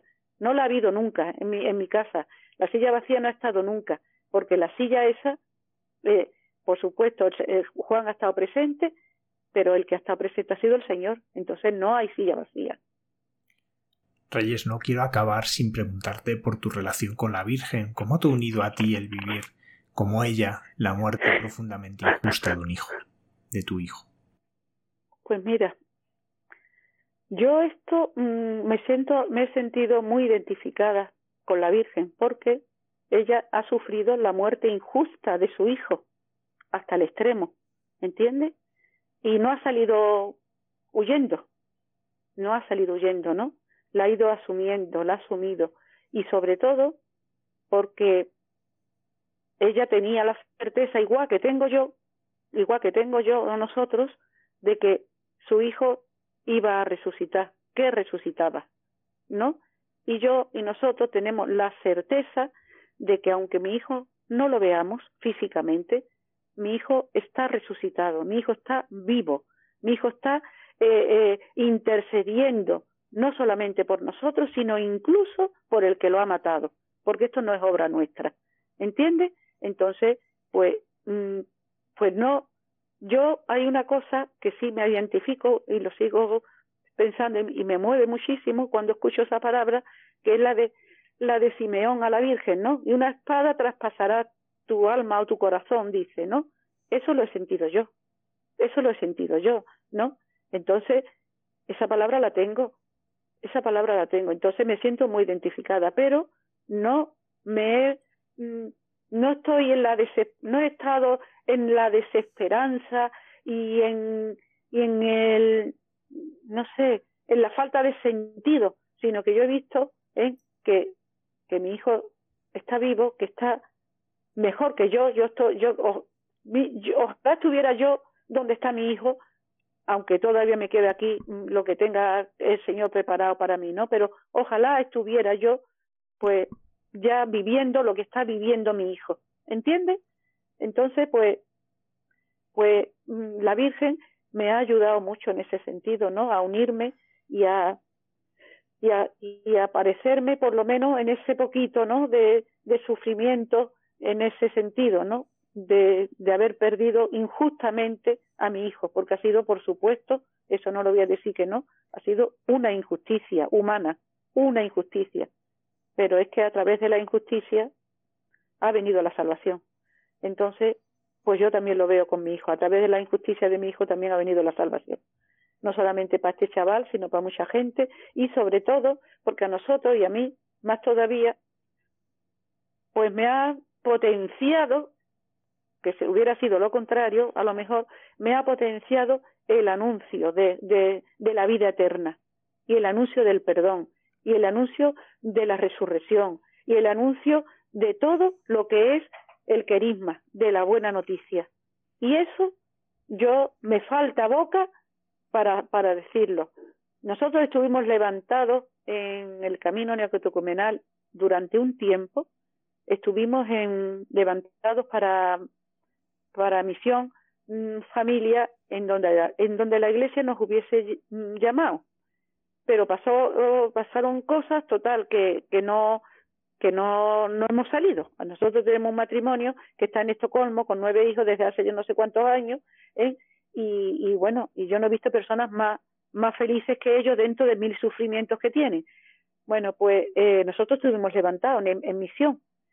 Nos hacía falta tener hijos y también nos abrimos a la vida más que nada para en orden a la evangelización, porque mm, era más fácil mm, familias con hijos que, que, sin hijos, nosotros no teníamos hijos, ¿no? Y entonces que pues no salimos, pero la misión que el Señor me ha, me ha dado, ¿eh? me, la, me la está dando aquí en Gines, aquí en Gines. Y entonces, pues a mí me falta boca mm, para, sobre todo cuando veo a la gente sufriendo, porque el que no le cuesta más trabajo, de anunciarle la, eh, de anunciarle la vida, de anunciarle que todo tiene sentido, que no pasa nada, ¿eh? que no pasa nada, es que, que, que lo más que te puede pasar es, es que te mueras y eso es la vida eterna, eso es el cielo. Entonces, a mí me faltan palabras para anunciar esto. Y eso me lo ha potenciado el Señor después de lo de mi hijo. por ver tan claro, tan claro, tan claro el instrumento que él ha sido de Dios para, para este chaval el primero y para mucha gente, para mucha gente, ¿no? Entonces, pues no me voy a quedar arrinconada en un rincón diciendo qué pena, qué pena, qué pena, cuando hay tanta gente sufriendo, hay tanta gente sufriendo. Entonces, pues doy lo que el Señor me da. Y como el Señor lo que me da es experimentar la resurrección y la vida eterna ya aquí en la tierra, con toda su precariedad, pues eso es lo que hago, eso es lo que hago. Me identifico mucho con, en este sentido, ¿no? Además la necesito, la necesito mucho como madre, que la necesito mucho en mi vida. Entonces, no sé si te respondo. Por supuesto, Reyes, me gustaría terminar con una palabra del Señor que hemos escuchado en la misa Aurora. Cuando ha aparecido la bondad de Dios, nuestro Salvador, y su amor al hombre, no por las obras de justicia que hayamos hecho nosotros, sino que según su propia misericordia nos ha salvado.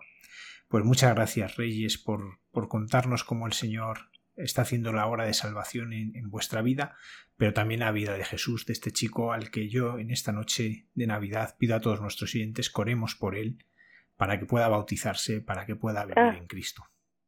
Sí, eso sí, ¿eh? eso sí lo pido, porque eh, con este problema que está surgiendo, eh, el pobre, mm, bueno, ha tenido un bajón enorme, hasta unos extremos enormes, que me escribió, y, y entonces pues no mm, estamos esperando a ver a ver porque tiene un interés enorme de, de recibir los sacramentos ¿eh? y, y bueno eso sí eso eso lo pido yo todos los días cuando cuando rezo que se agilicen las cosas que él pueda bautizarse, que pueda recibir los sacramentos porque le quedan todavía muchos años de cárcel y pueda mm, alimentarse, ¿no? De la Eucaristía y de los sacramentos. Entonces, eso sí que es verdad, que le que hace mucha falta.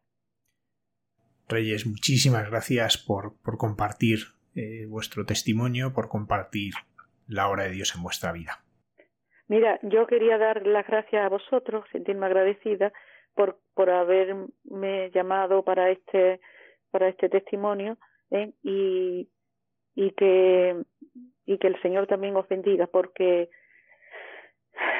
porque el, que llama al final eh, por supuesto es el Señor no yo cuando me, habéis llamado digo ay Dios mío otra vez pero después veo que, que es el Señor el que llama no y llama y ha llamado en esto en este tiempo con el sí de María. Yo en la Eucaristía esta última que hablaba del sí de María, en digo, Dios mío, cuando me llamó, me llamó, digo, ¿qué hago, Señor?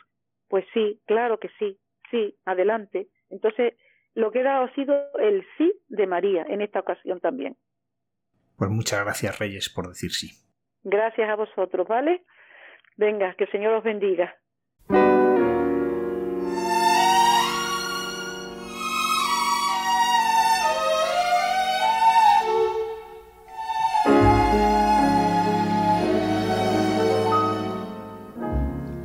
Chestnuts roasting on an open fire. Jack Frost nipping at your nose. Yuletide carols being sung by a choir. And folks dressed up like Eskimos. Everybody knows a turkey and some mistletoe help to make the season bright.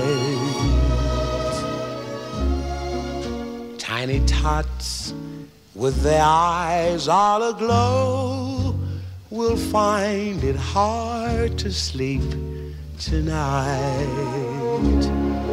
They know that Santa on his way. He's loaded lots of toys and goodies on his sleigh.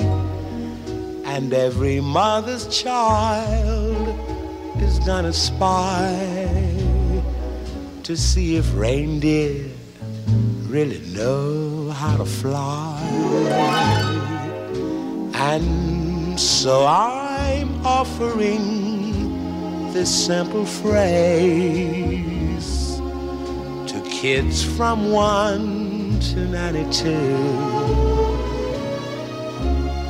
Although it's been said many times, many ways, Merry Christmas to you.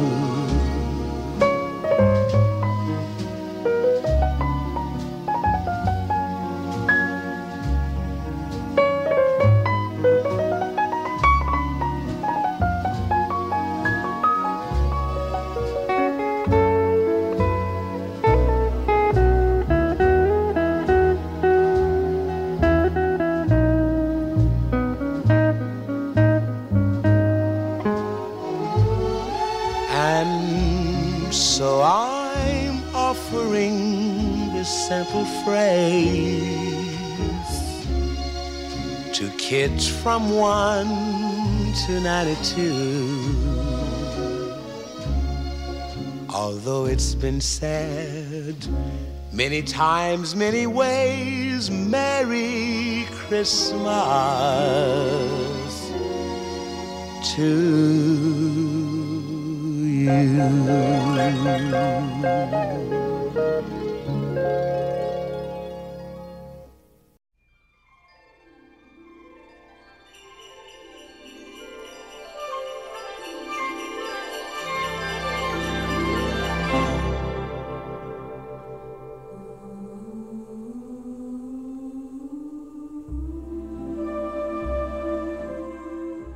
Buenas noches eh, de paz y bien.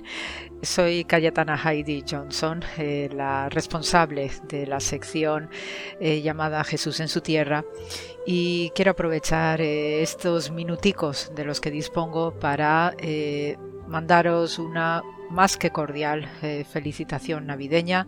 Ya sabemos los tiempos aciagos y duros que estamos viviendo, pero precisamente es para probarnos eh, en el espíritu y mantener la fe muy alta eh, precisamente porque podemos seguir contemplando y viviendo la Navidad. Entonces, en línea con el Oriente eh, que os estoy exponiendo, de cultura judía, pues quiero felicitaros la Navidad precisamente en las dos lenguas santas que, eh, hablaba eh, Jesús de Nazaret, hablaba su familia, hablaban sus discípulos y todo su entorno. Entonces os voy a felicitar en hebreo y decimos Hag Molat Sameach, que significa feliz fiesta del nacimiento, y en arameo Berija Molata di Marana, bendito el nacimiento de nuestro Señor. Así que con estas dos expresiones en dos lenguas santas os deseo lo mismo, con muchísimo amor y paz y bien. Muchísimas gracias y feliz fiesta.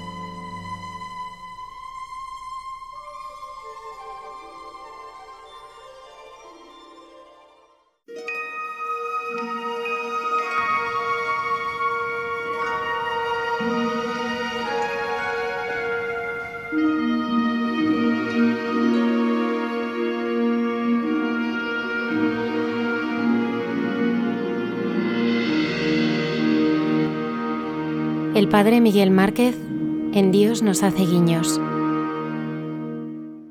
Qué noche tan especial y tan sobrecogedora esta. Qué noche tan única, noche de Navidad. Feliz Navidad a todos los que me escucháis, a todos los que en este momento estáis en vilo, estáis despiertos. Feliz noche de paz Ojalá lo sea para cada uno, para cada una. Y grabo y hablo en la noche, en el silencio de la noche, ya avanzada, cuando hemos celebrado ya la fiesta y la misa y, hemos cenado, y ya parece que nos hemos recogido en ese lugar en el que, cesando los ruidos, se oye la música que queda una vez que a solas nos vemos en el espejo de Dios. Qué emoción, eh, Almudena, y qué emoción eh, te cuento a ti que me escuchas. Al llegar a, a España, y llegué ayer, y pisar la tierra de, de mi patria, qué emoción, aunque cada lugar es nuestra patria y cada sitio es nuestra casa, si nos sentimos en paz con nosotros mismos. Pero qué alegría estar aquí. Y he revivido lo que dice la canción de volver a casa por Navidad y lo siento en mi carne propia con una especial sensación de, de hogar y de sentirme bien, a pesar de tanta incertidumbre, de tanta inseguridad. El sabor de las cosas de siempre, de la comida, de los hermanos, de la comunicación, de las celebraciones, el cielo azul y las cosas de siempre. Tengo el Belén en casa. En realidad, siempre tenemos el Belén en casa. Eh, piénsalo. Tienes el Belén en casa. Y lo que tienes en casa es aquel lugar que se convierte en posada para ti y también te hace a ti posada para los demás. Tengo aquí mi Belén, hermanos que me esperan, hermanos que, que comparten conmigo la vida, aunque estemos a distancia. La verdad que hay complicidad y hay comunicación, hay cariño. Villancicos que cantamos lo mejor que sabemos y que nos alegran, improvisamos con instrumentos musicales sacados de, de los vasos y de los cubiertos, y nos reímos y celebramos esta noche y nos felicitamos en este ambiente.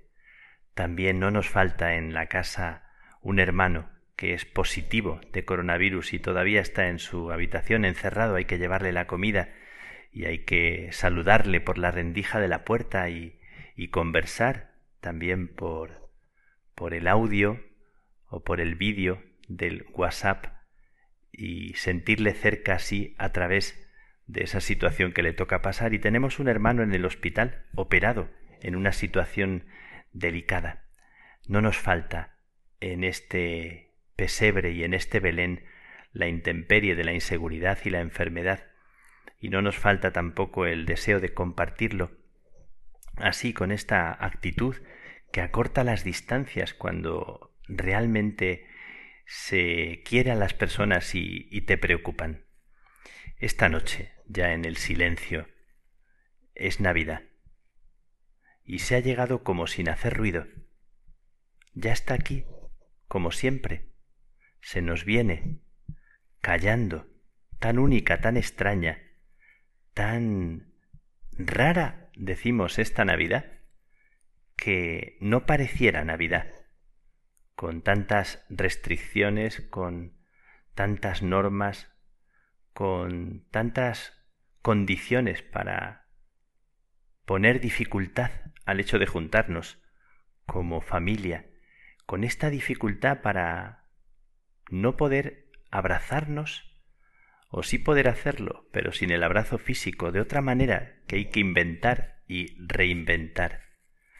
Parece que llega esta Navidad sin sin la preparación, eso creemos. Nos pilla desprevenidos, como siempre. Y pensamos que tampoco aquella primera Navidad fue una Navidad preparada. Fue una Navidad improvisada, absolutamente. Y llegó de esa manera, como llegan las cosas que son más valiosas, aunque solo las vemos después. Nosotros ahora en el toque de queda, y este silencio me es muy propicio para agradecer el día y agradecerlo contigo que me estás escuchando, para darle gracias a Dios, para decir esa palabra que es la palabra más mágica y más milagrosa y más hermosa, tal vez. Gracias. Gracias por la vida que, que nos toca en suerte, por este Belén, por estar en casa, por haber regresado, por el regalo de tantas cosas inmerecidas, improvisadas. Ahora en este toque de queda impuesto que nos devuelve al hogar y a la lumbre y que nos devuelve al lugar donde otra vez sentimos que, que la vida se nos reclina sobre el corazón que late y que nos calienta verdaderamente. También para ellos fue un toque de queda impuesto.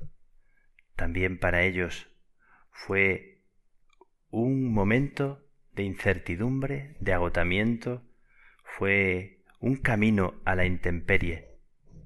Estoy pensando esta noche en aquel camino de incertidumbre que les tocó en la angustia, en el no saber, y siempre pienso, para quitarle esa musiquilla de fondo, o esas luces intermitentes, o esos espumillones, o esas velas que adornan, pienso en el camino y en la angustia de María, en los momentos previos al parto, y pienso también mucho en San José.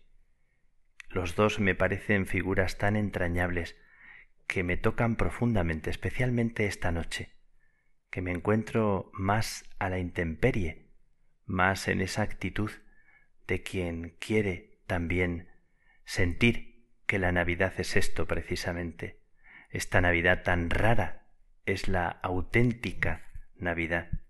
Y me acerco a ellos, a José y a María, para preguntarles por su angustia, para preguntarles por por cómo se viven en esos momentos en los que no hay sitio para ellos en la posada, como pensándolo bien, sentimos que toda la vida es la necesidad de un de un abrigo, de una casa, de un lugar, de sentirnos cobijados bajo el manto, bajo la mirada, bajo la presencia de alguien que arropa la vida. Ahora nosotros que pensamos si no será esta inseguridad y esta fragilidad la mejor preparación, como lo fue para ellos, para María, en esa pequeñez que ella sentía y en esas condiciones reales del alumbramiento tan sin condición. Y pienso en José, en su angustia que arropa y cuida y ayuda a María en los momentos del parto. Y el corazón se me enternece y se me estremece por dentro. Que no hubiera sitio para ellos. Y era Dios, decimos, y era el Rey de los Reyes. Cuando tú, cuando yo no tengamos sitio, cuando creamos que nos rechazan, creemos que nos rechazan, cuando sentimos que no nos acogen, piensa que la vida siempre te regaló un lugar, incluso en lo inhóspito, incluso en esos momentos de desamparo. Allí se tejía un calor de vida que seguramente luego descubriste más adelante, un abrigo invisible que es el verdadero arropar la incertidumbre de tu propia historia. Y pienso en la noche, en la noche sin pastores y sin ángeles, y pienso en esa noche en la que después de tanta incertidumbre, de tanto agotamiento, después del nacimiento, cuando se vieran con él y se vieran sin nadie, y estuvieran a solas, y cayera ya la oscuridad y el frío de la noche, y tuvieran para cubrirse lo que tuvieran para cubrirse. Me imagino al niño seguramente llorando en tantos momentos, María dándole de mamar, sosteniéndole con el calor de su pecho y de su regazo, y a José velando, llorando emocionado por la escena y cuidando de ellos, imaginando cómo poder hacer tal vez una lumbre en la noche, tal vez arrimar unas pajas para cubrir y para proteger. Y pienso en esa noche Seguramente una noche difícil, una noche de dormir poco, pero me los imagino a los dos, me imagino a María y a José en aquella noche. También dormirían algún rato, algún rato sosteniéndose y bien arrimaditos los unos a los otros como verdadero hogar y lumbre, con el calor del amor que es el que verdaderamente hace Navidad el único que hace Navidad. No sabemos qué vendrá. Y pensamos en el regreso y en la dificultad del camino de regreso, en la incertidumbre. ¿Qué será? ¿Qué pasará mañana? ¿Cómo podremos mañana reemprender camino? ¿Cómo sostendremos la vida? ¿Cómo podremos criar a este hijo que nos regaló la providencia. Y nosotros también pensamos, ¿cómo podremos cuidar la vida cuando nos sentimos así, tan sin saber, tan pequeños, tan frágiles? No sabemos. ¿Qué virus podrá sorprendernos? ¿Y qué mutaciones podrá sufrir ese virus? No lo sabemos. Y a veces, cuando lo pensamos, se nos arruga el corazón por dentro. Pero, ¿sabéis una cosa? Me preocupa más el antivirus. Me preocupa más cómo generar el antivirus que hace que en la intemperie de una noche haya tres criaturas que se arropan y se dan calor, cuando todas las condiciones están en contra, cuando todo parece en contra. Tenemos tantos sacramentos de vida, tantos mensajeros, tantos profetas, tanta gente que arropa nuestra vida por la noche y nos da un beso en la frente. Nos han llegado mensajes tan bonitos estos días, pero son tantos y tantos que parece que se diluyen y se pierden. Tantos mensajes, tantas palabras, tantas estampas, que no tenemos capacidad para hacer silencio y digerir. Y me queda silencio en esta noche, silencio agradecido, el silencio por personas que nos han dicho palabras tan bonitas, nacidas del corazón, a Olaizola, a Dolores Alexandre, a Alejandro Barajón, a Diana Sofía, a Javier Leoz, al Papa Francisco. Y cito algunas personas de las que nos llegan mensajes que encienden la vida y dan ganas cuando uno les escucha y les lee de arriesgar la vida y de volver a la intemperie para descubrir lo que todavía no conoces y lo que no imaginas. Y me nace el agradecimiento por cada uno de ellos. Y me llega una canción de Amanda cantando delante del portal y diciendo que ha nacido nuestro bien, y cantándola tan bonita con su acento andaluz el año que ha perdido a su padre.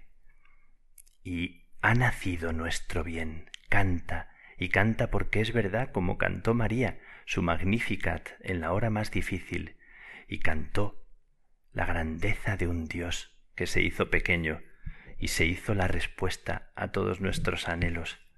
Me nace el silencio en esta noche y te invito, Almudena, me invito, invito a ti que estás escuchando, a hacer un momento de silencio juntos.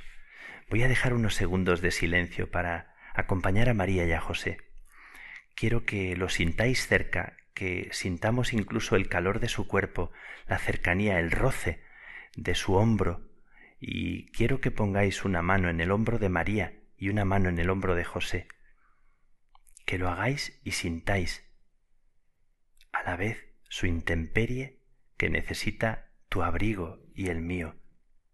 Os invito un momento al silencio, así, también, sosteniendo entre vuestras manos a la criatura que María pone en tus manos, sintiéndole en tu pecho, arrimándole hacia ti, y al abrigar ese niño que ha nacido de la intemperie, abrigas cada niño, cada criatura que ahora en el mundo necesita el calor, sin dejar a nadie fuera. Y niño es cualquier persona que juega a ser mayor, o que parece que no nos necesitara.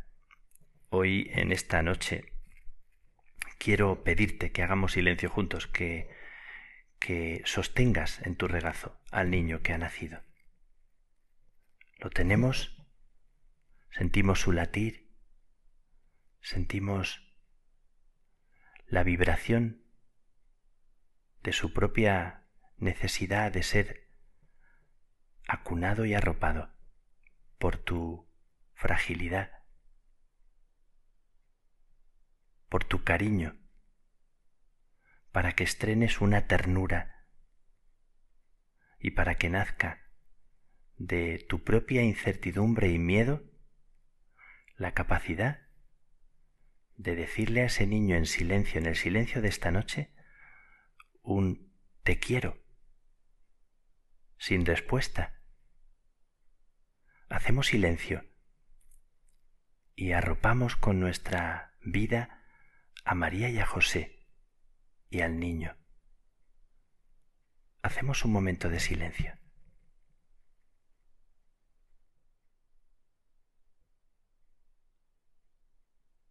Esa noche fría, esa noche de intemperie, de incertidumbre y angustia, se convirtió en la noche más cálida para el corazón de Dios, en el amor callado, perseverante, humilde, de María y de José, y en el tuyo y en el mío.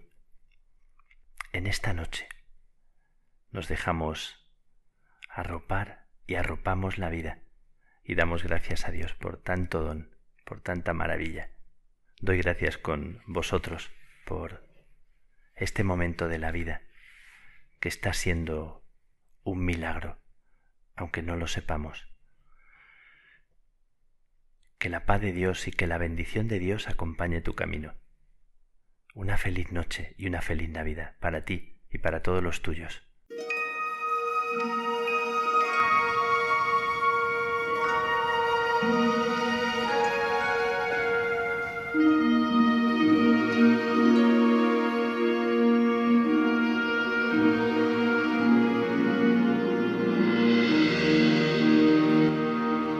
El padre Miguel Márquez en Dios nos hace guiños.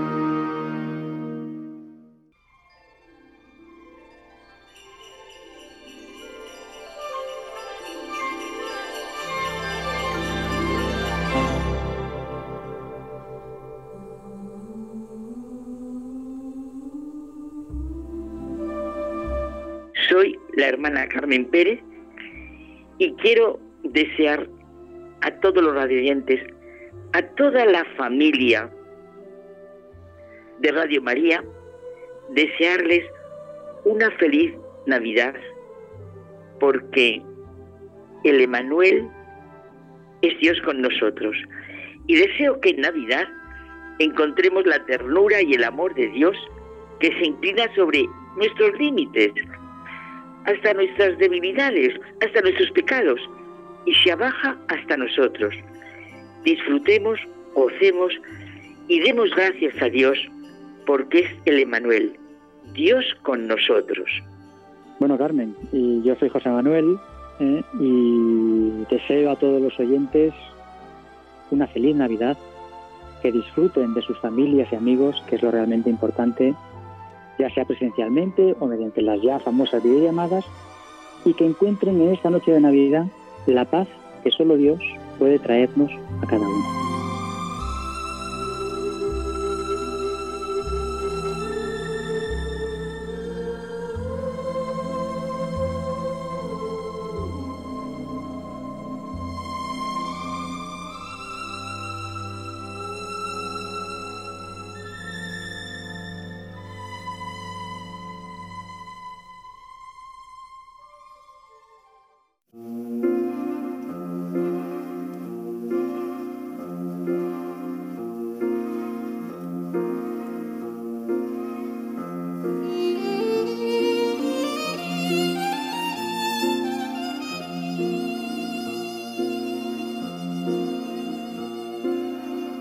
Santos de Andar por Casa, con el Padre Alberto Rollo.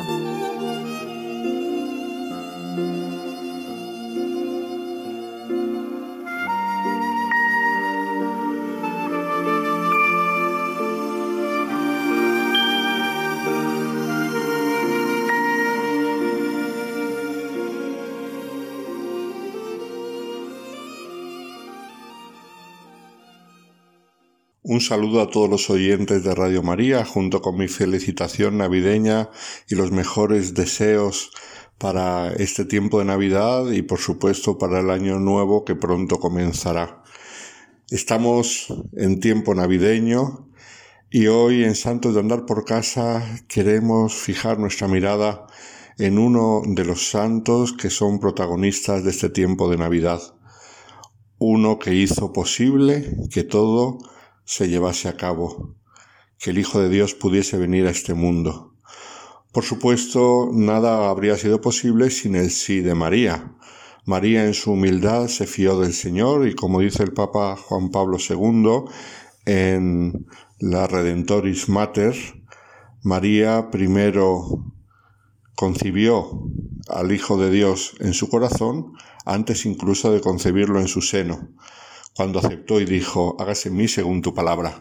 Pero hoy nos vamos a fijar en otro, junto a María, siempre al lado suyo, que hizo también posible que el Hijo de Dios viniese a este mundo, aquel que fue su Padre legal. Nos vamos a fijar en San José, en este contexto de Navidad. Y lo vamos a hacer a través del capítulo 1 y 2 del Evangelio de San Mateo. Sabemos que solamente dos de los Evangelios hablan del episodio de Navidad. San Marcos, que es probablemente el más antiguo y sin duda el más breve, comienza su Evangelio con el bautismo del Señor y no habla nada de la Navidad. Y San Juan, que es un gran teólogo, nos presenta ese prólogo tan hermoso en el cual, de modo escueto, dice, y la palabra se hizo carne y habitó entre nosotros, después de hablar de la maravilla de la palabra que estaba junto a Dios. Y luego cuenta un poco cuáles fueron las consecuencias que a los que lo acogieron les dio la posibilidad de ser hijos de Dios. Pero no habla nada directamente de la Navidad. Sin embargo, San Mateo y San Lucas sí que hablan de lo que se llama el Evangelio de la infancia del Señor. Pero cada uno habla de modo muy diferente. Han querido poner un prólogo a lo que sería la base fundamental del Evangelio de Marcos. Ellos lo han añadido mm, ampliado con eh, la narración del nacimiento de Jesús. Han indagado, han investigado y nos han presentado cada uno una versión, que son diferentes pero no son contradictorias, coinciden en lo esencial, y sin embargo desde puntos de vista muy diferentes. San Lucas nos dice al comienzo de su Evangelio que él ha querido indagar lo que pasó, mm, tomando noticias de aquellos que fueron testigos directos. Con lo cual pensamos que el testigo directo de todos estos momentos tuvo que ser la Virgen María y de hecho él presenta todo lo que se refiere a los meses anteriores y al momento del nacimiento y a lo que vino después a través de los ojos de María. Nos presenta unos dos capítulos hermosísimos en los cuales se entrelaza la historia del nacimiento de Juan Bautista con la historia del nacimiento de Jesús.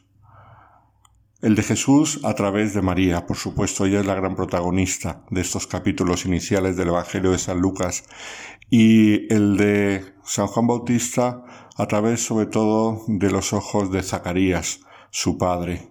Y entonces surge el contraste hermoso que a todos nos ayuda mucho de la incredulidad de Zacarías, el cual se queda mudo por no, por no haber creído a la palabra del Señor, y la confianza humilde de María, que no solamente no se queda muda, sino que canta las maravillas de Dios en el Magnificat.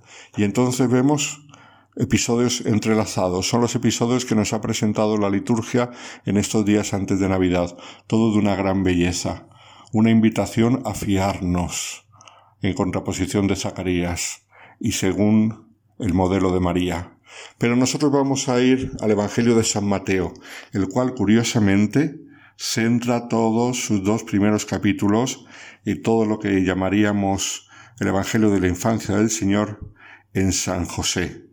¿Y esto por qué? Pues por unos motivos muy concretos.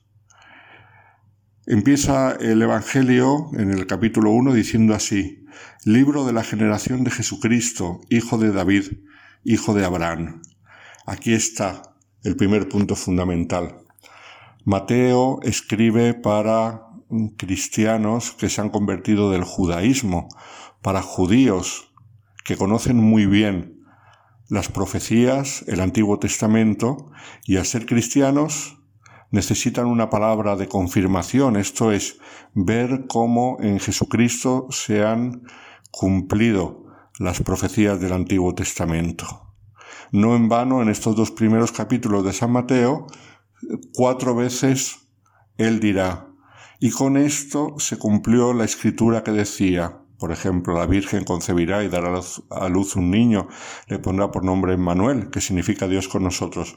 O también con esto se cumplió la profecía que decía, de Egipto llamé a mi hijo. Con esto se cumplió la profecía de le llamarán Nazareno, etc. Cuatro veces cosa que San Lucas no hace, ni hace San Juan, pero Mateo insiste mucho porque le interesa ver la conexión entre el Antiguo y el Nuevo Testamento, esto es el cumplimiento de las promesas de Dios, para que aquellos judíos convertidos estuviesen tranquilos, tuviesen paz en el corazón, sabiendo que de verdad estaban siguiendo a aquel que daba plenitud a su fe judía. Y entonces ya desde el comienzo nos presenta a Jesucristo como hijo de David, esto es, de la casa de David, e hijo de Abraham, por lo tanto heredero de las promesas que Dios había hecho a Abraham. Pero lo de hijo de Abraham es muy sencillo, todos los israelitas eran hijos de Abraham, y sin embargo hijo de la casa de David es más complicado. ¿De dónde le venía a Jesús? Pues sin duda le venía de José. Por lo tanto sigue una grandísima genealogía que todos conocemos y que concluye cuando dice, Eliud engendró a Eleazar, Eleazar engendró a Matán, estamos hablando del abuelo de San José, Matán engendró a Jacob, el padre de San José, y Jacob engendró a José, el esposo de María, de la que nació Jesús, llamado Cristo. Entonces la conexión con la casa de David, que es fundamental para que se cumpliese una de las grandes profecías, que el Mesías vendría de la casa de David, eh, Jacob, poco antes de morir, lo profetizó que mm, de la tribu de Judá vendría la salvación de Israel y de la tribu de Judá vino David. Las posteriores profecías Mm, determinaron ya concretamente que no solamente el Mesías vendría de la tribu de Judá, sino de la casa de David. Y entonces José era de la casa de David. Pero fijaos el juego que hace al final cuando dice engendró a José el esposo de María, de la que nació Jesús llamado Cristo. Tenemos un problema, porque José era de la casa de David, pero no era el padre de Jesús.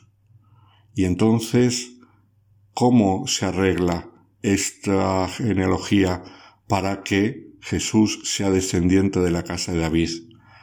Pues nos lo explica en los siguientes versículos. Cuando nos dice, la generación de Jesucristo fue de esta manera. Su madre María estaba desposada con José, y antes de empezar a estar juntos ellos se encontró encinta por obra del Espíritu Santo. Su marido, como era justo, no quería ponerla en evidencia y resolvió repudiarla en secreto. Aquí el protagonista, insistimos, es San José, porque es lo que le interesa a San Mateo, destacar el cumplimiento de las profecías. Y entonces José se encuentra con que María está encinta, lo cual era un grandísimo bochorno, y eso exigía un repudio en público, que todo el mundo se enterase, con lo cual una afrenta grandísima. Y José, que nos dice San Mateo que era justo y no quería ponerla en evidencia, resolvió repudiarla en secreto. Es, esto es, no se podía casar con ella porque estaba embarazada. Pero como era bueno, no la quería someter a la vergüenza y al escarnio público y decidió repudiarla así en secreto. Y sin embargo, tenemos la anunciación del ángel a San José.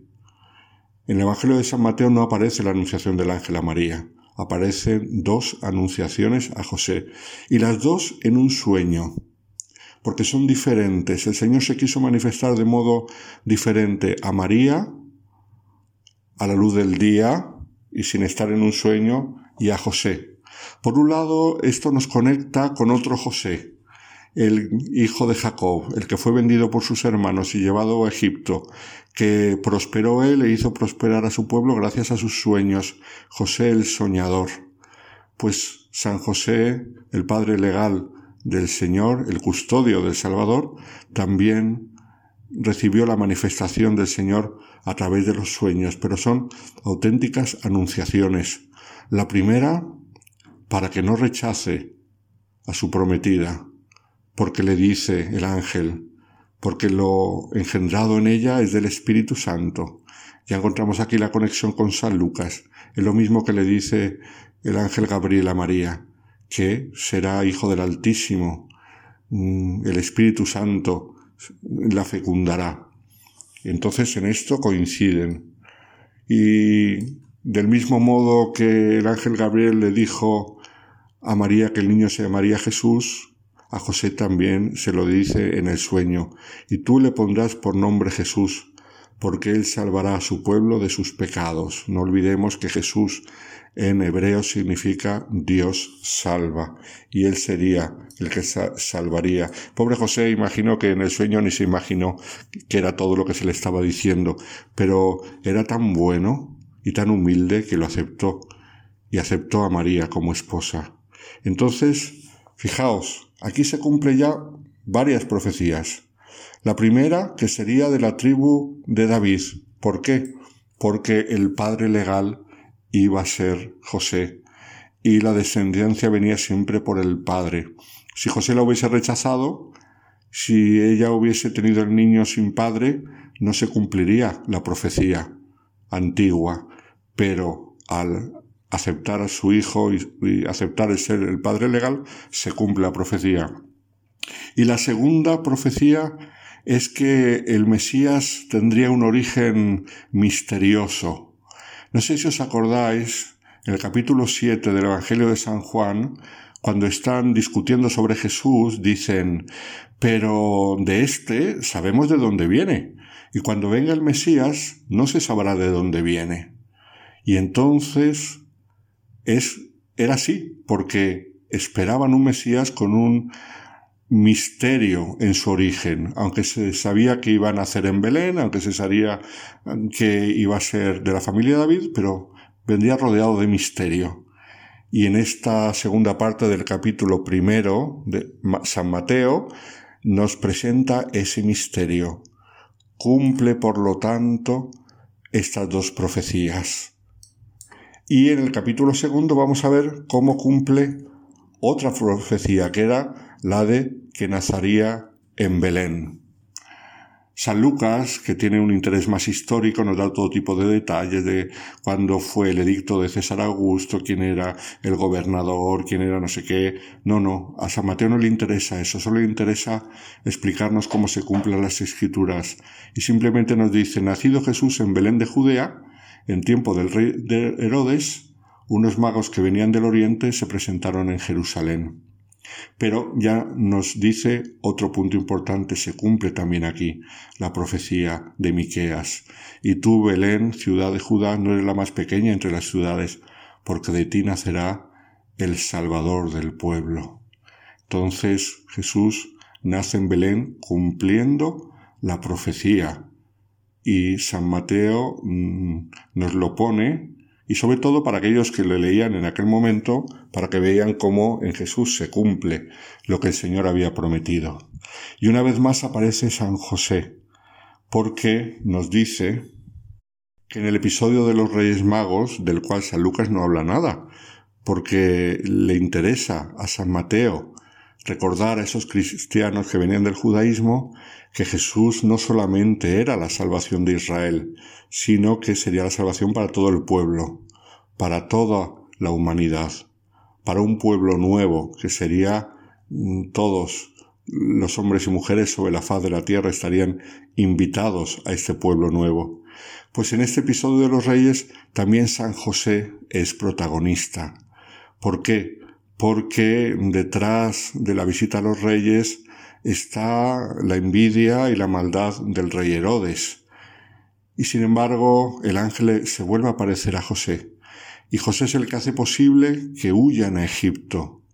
Así como también los reyes, avisados por el ángel, se vuelven por otro sitio para no dar cuentas a Herodes, San José también sabe que hay un peligro y entonces hace caso una vez más al anuncio del ángel a través del sueño y se lleva a María y al niño a Egipto. Con esto se cumple otra profecía. De Egipto llamé a mi hijo. Jesús vivirá en Egipto. Y además aquí se le presenta como un nuevo Moisés, que es otro dato importante porque eh, una de las figuras que anticipaban al Mesías era Moisés y se decía que el Mesías sería un nuevo Moisés y el hecho de que haya pasado tiempo en Egipto y de Egipto haya vuelto, haya salido de Egipto para salvarnos, eso es también un cumplimiento de esa figura de nuevo Moisés. Pero incluso más todavía, el hecho de que Herodes haya matado a los niños de Belén de aquella época y él se haya salvado milagrosamente, nos recuerda como Moisés, cuando el faraón mató a los niños judíos, también fue salvado milagrosamente en una cesta por el río Nilo donde se le puso. Y así se salvó. Y todo esto gracias a José. Entonces fijaos, José protagonista, él que es tan humilde y sin embargo Mateo le pone en el lugar en el que tiene que estar. Todo esto fue posible, el cumplimiento de las escrituras, el nacimiento del Hijo de Dios, el que de verdad el Emmanuel, Dios con nosotros, viniese a este mundo para salvarnos, el que nosotros hayamos llegado a la iglesia, el que tengamos una nueva esperanza. San Mateo lo pone todo sin duda, a través del sí de María, pero en manos de José, que se comporta como un auténtico custodio del Redentor. Después sabemos de José, cuando acompañó, por supuesto, a su mujer y él llevó al hijo a ser circuncidado en el templo, como nos narrará San Lucas. Conocemos también de José el episodio cuando el niño se perdió en el templo y se quedó hablando con los maestros de la ley allí, ya siendo preadolescente, y poco más sabemos de San José. Sabemos que en algún momento del Evangelio falleció. ¿Por qué? Porque ya no se habla de Jesús, el hijo de José, sino el hijo de María. En la cultura judía siempre se decía que fulanito era hijo de su padre. Nunca se citaba la madre, al no ser que la madre fuera viuda. Y en algún momento del Evangelio aparece cuando dicen, ¿no es este Jesús el hijo de María? Señal de que ya era viuda, señal de que ya José había muerto, no sabemos cuándo. Pero lo que sí sabemos es el protagonismo tan grande y a la vez tan discreto, tan humilde, que tuvo en los comienzos de nuestra salvación. Y gracias a San Mateo lo conocemos con más detalle. Ojalá José nos ayude a nosotros también a ser discretos como él, sencillos, anónimos, sin llamar la atención, pero también como Él hacer mucho bien y contribuir todo lo que podamos a la salvación de muchos. Una muy feliz Navidad, mis queridos oyentes de Radio María.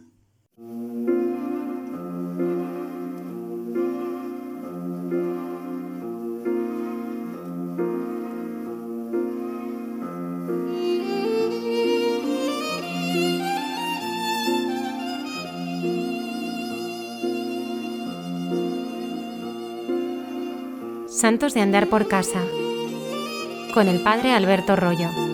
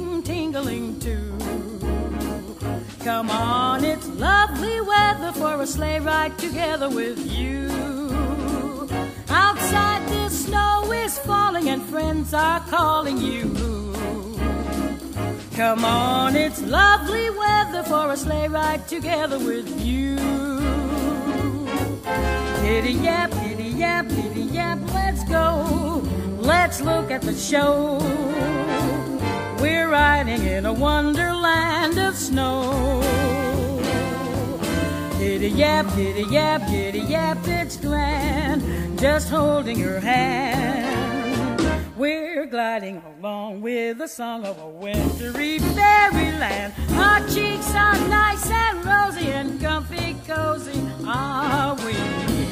We're snuggled up together like two birds of a feather would be. Let's take that road before us and sing a chorus or two. Come on, it's lovely weather for a sleigh ride together with you.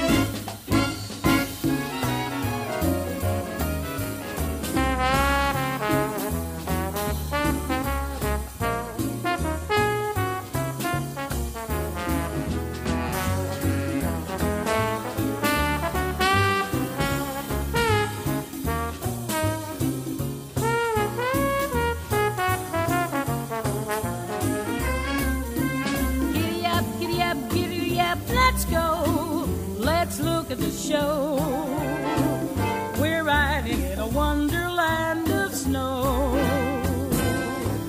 Giddy up, giddy up, giddy up, it's grand. Just holding your hand.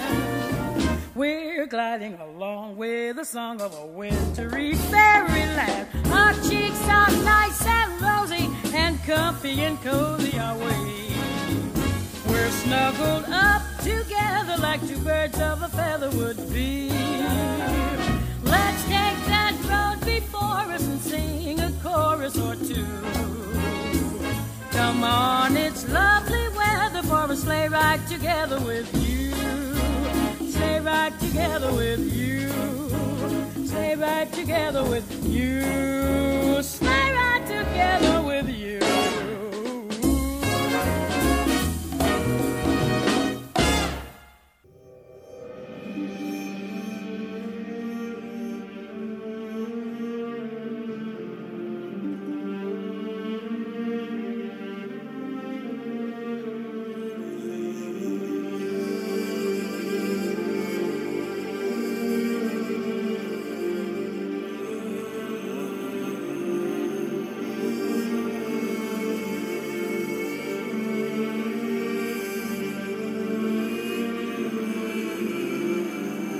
Jesús en su tierra, con Cayetana Jairi Johnson.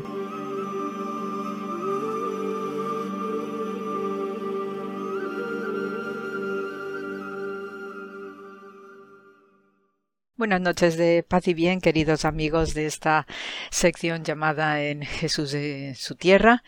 Y es eh, una noche muy especial. Estamos teniendo unos días muy especiales y hoy pues voy a seguiros comentando en este día de Navidad pues aspectos de vida cotidiana y particularidades de- del mundo hebreo, del judaísmo con respecto a los partos, los nacimientos, cómo actúan los hombres y las mujeres de entorno judío con respecto a estas cuestiones, ¿no? Como son los embarazos, los nacimientos y luego pues el cuidado, ¿no? De los pequeñitos, ¿no? Cuando llegan a, la- estas nuevas familias. Entonces, eh, por un lado, ya os he estado comentando estos días acerca de la importancia, ¿no? de determinados comportamientos que deben seguir tanto eh, los hombres como las mujeres durante esos meses de embarazo. Y este aquí que cuando ya se llega al noveno mes, pues obviamente es un momento delicado, ¿no? Por lo que implica, ¿no? De, los dolores del parto, todas las incomodidades, ¿no? Que, que sufren las mujeres y obviamente también los hombres que aunque están desde fuera eh, observando y viviendo la situación, procuran en lo posible pues estar con sus esposas y, y también sufriendo, ¿no? De manera indirecta esos dolores y todas esas complicaciones que podrían darse en un momento dado.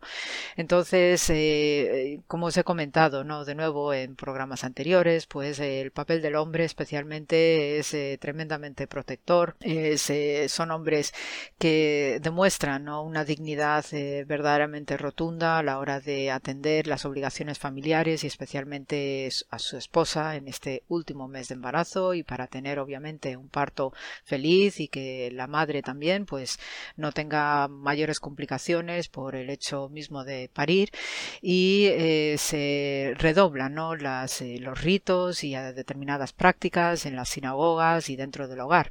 Entonces a las mujeres pues se las hacen una serie de baños especiales eh, acompañadas de otras mujeres, porque obviamente ya son cuestiones también de ámbito estrictamente femenino, y en estos baños rituales, en estos mikvaot, típicamente de mujeres eh, parturientas, pues lo que se hace es dar también un colchón acuático y de suavidad en, esa, en ese vientre, ¿no? que ya también está flotando ¿no? en el líquido amniótico dentro de la mujer, y también es una forma de irle aliviando ¿no? todas las tiranteces y esa, ese, peso específico. Que supone ya el tramo final, ¿no? En el cual pues ya el bebé está colocándose para nacer. Entonces tenemos una serie de detalles y de curiosidades que ya pues eh, podemos ir leyendo a través de algunos textos y especialmente textos medievales donde ya aparece por primera vez escrito pues una especie de una serie ¿no? de tratados médicos ginecológicos sobre el embarazo, sobre cómo se deben realizar los partos y una serie de consignas alrededor de este universo femenino ¿no? de partos y de bebés en primer lugar y después eh, lo que son algunas de las obligaciones de los hombres.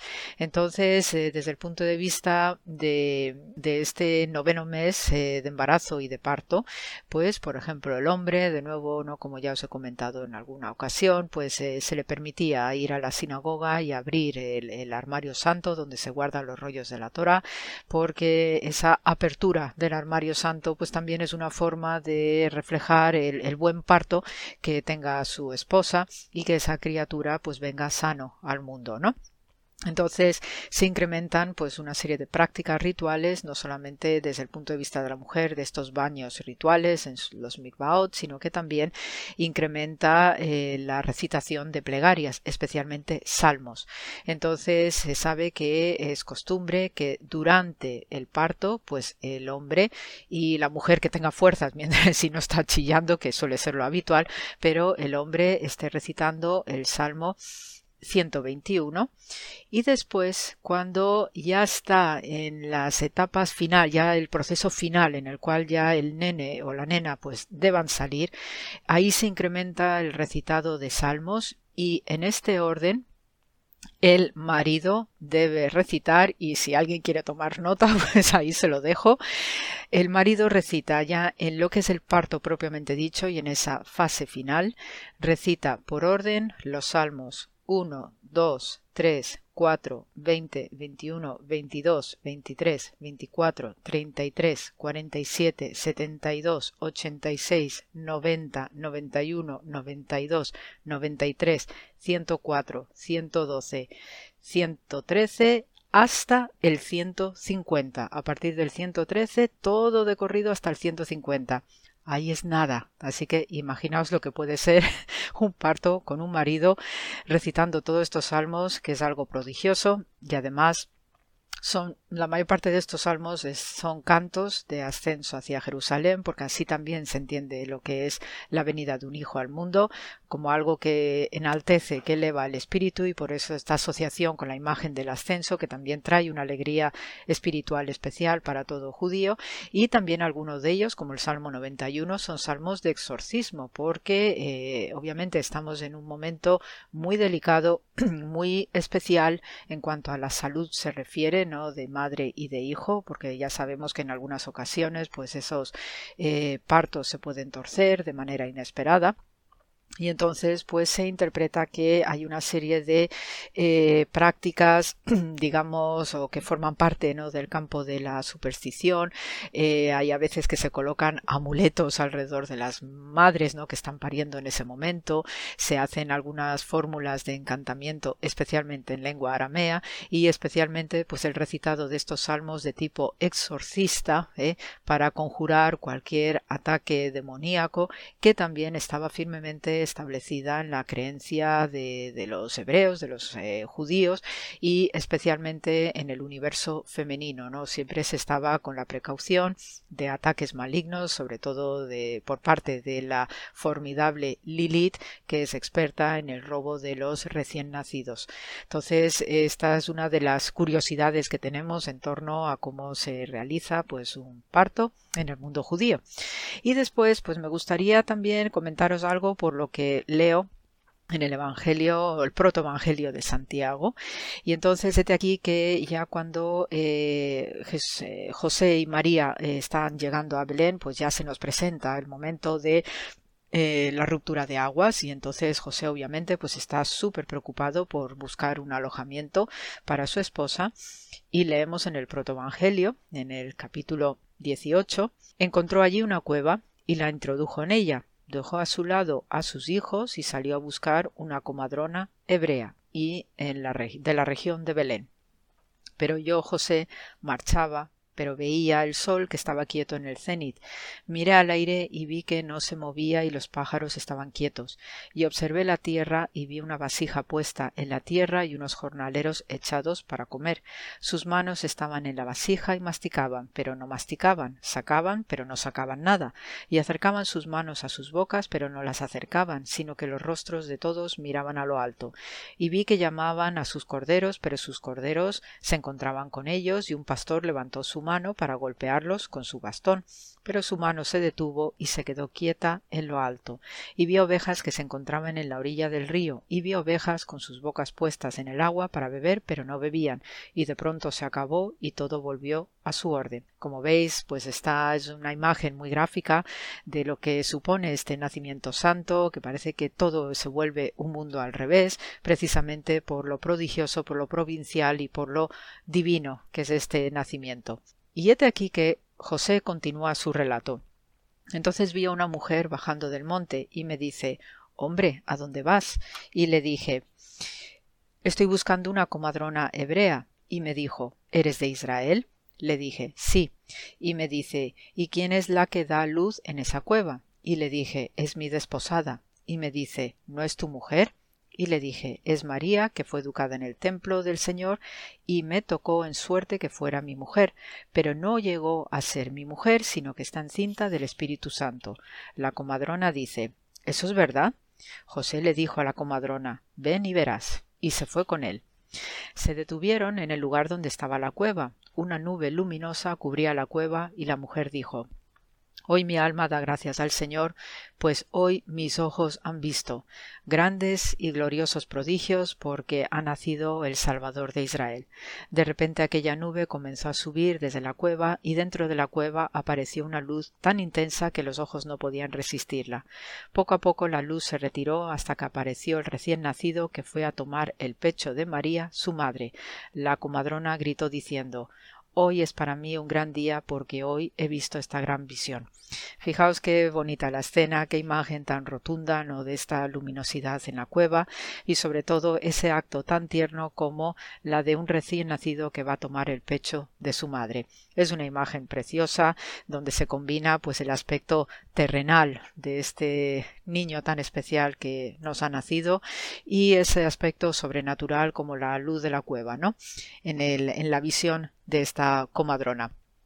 Las comadronas, que es este otro aspecto que os quiero comentar, son también mujeres muy especiales en la historia de Israel. Ya os comenté, ¿no? El significado exegético que tienen, pues a propósito del relato del Éxodo.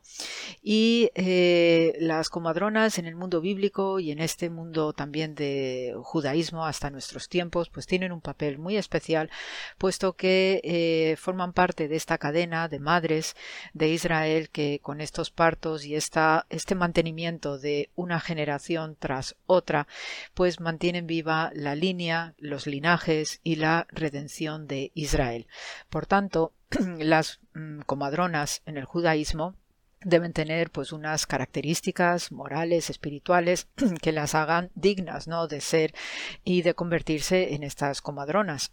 y entonces pues tenemos entre todo una lista que hay, ¿no? que especifica cómo deben de ser estas comadronas, pues deben ser temerosas de Dios, deben ser eh, mujeres con respeto y dignidad, deben ser sabias, inteligentes, limpias, honestas, pacientes, prudentes, compasivas y expertas, y tener también, obviamente, una gran experiencia como comadronas. De hecho, la mayor parte de las, eh, de las eh, digamos, expresiones que se utiliza para designar a las comadronas es eh, mediante la expresión Jochma, sabiduría, ¿no?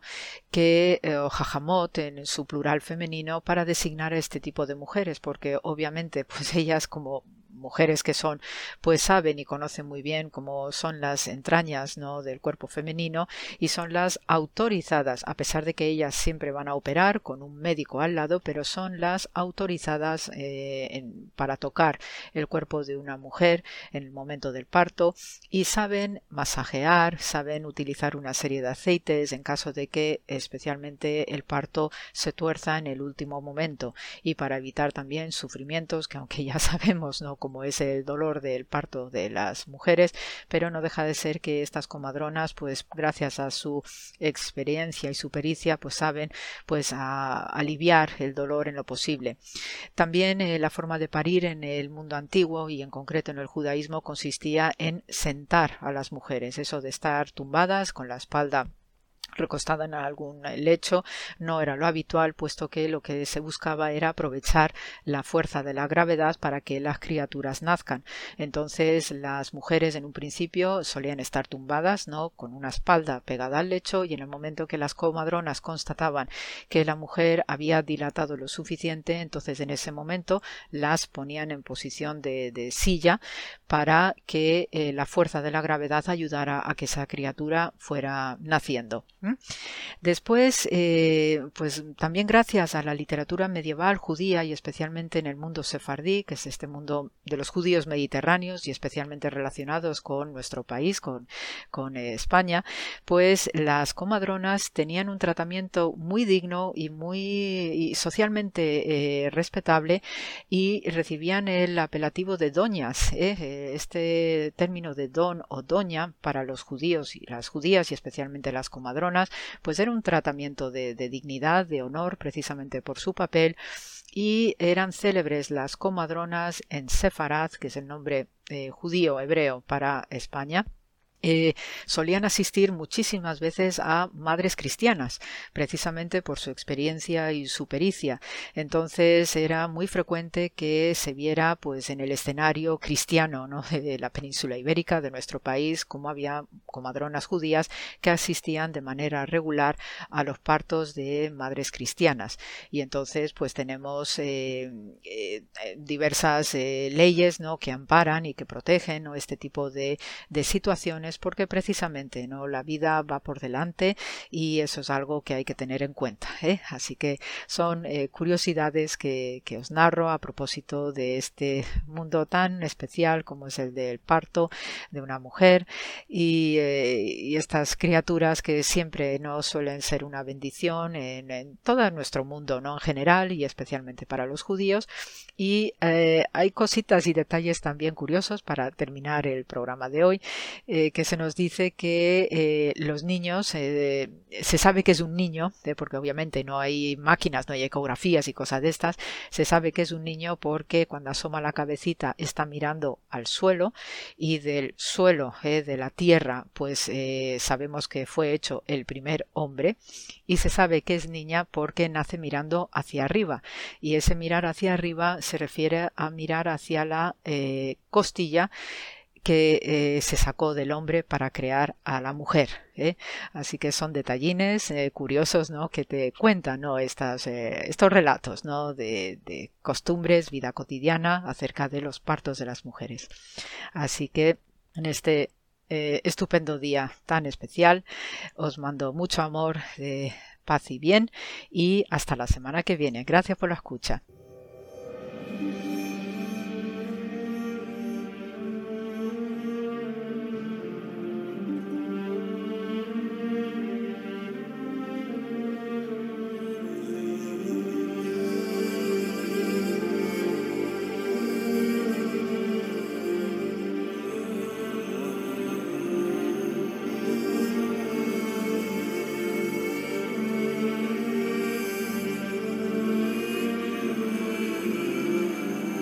Jesús en su tierra con Cayetana Jairi Johnson.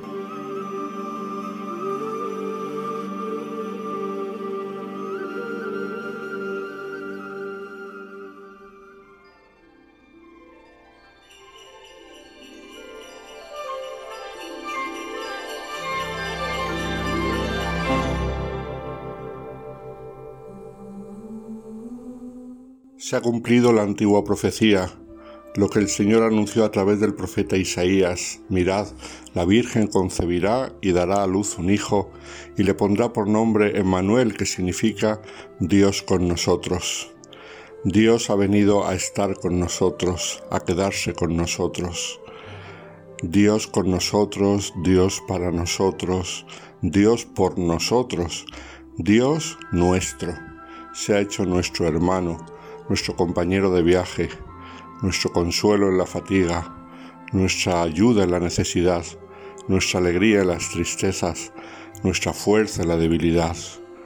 Dios con nosotros. Feliz Navidad a todos desde la diócesis de Getafe del sacerdote Alberto Rollo.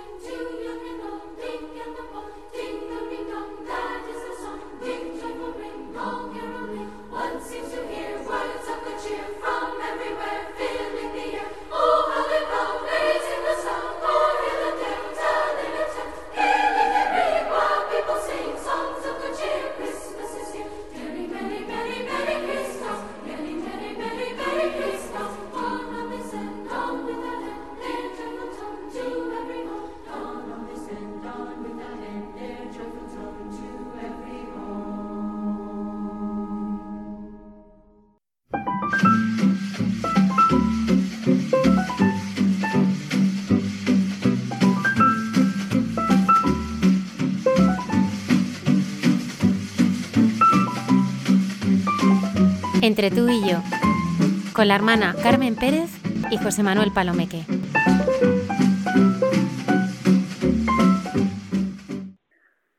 Buenas noches, queridos radio oyentes de Radio María, querida familia de Radio María. Hoy es de familia, un día completamente de familia. Y aquí estamos, José Manuel y yo, en estos últimos momentos de hay mucha gente buena celebrando juntos la Navidad. Oye, el acontecimiento en una familia no es el nacimiento del hijo, del nieto, la paternidad, la maternidad, la filiación, la hermandad. Pensamos en acontecimiento como un hecho de vital importancia, un hecho, Carmen, que habla, revela, manifiesta algo que puede cambiar el sentido de la vida. El acontecimiento es una historia que se inicia, algo inédito que comienza.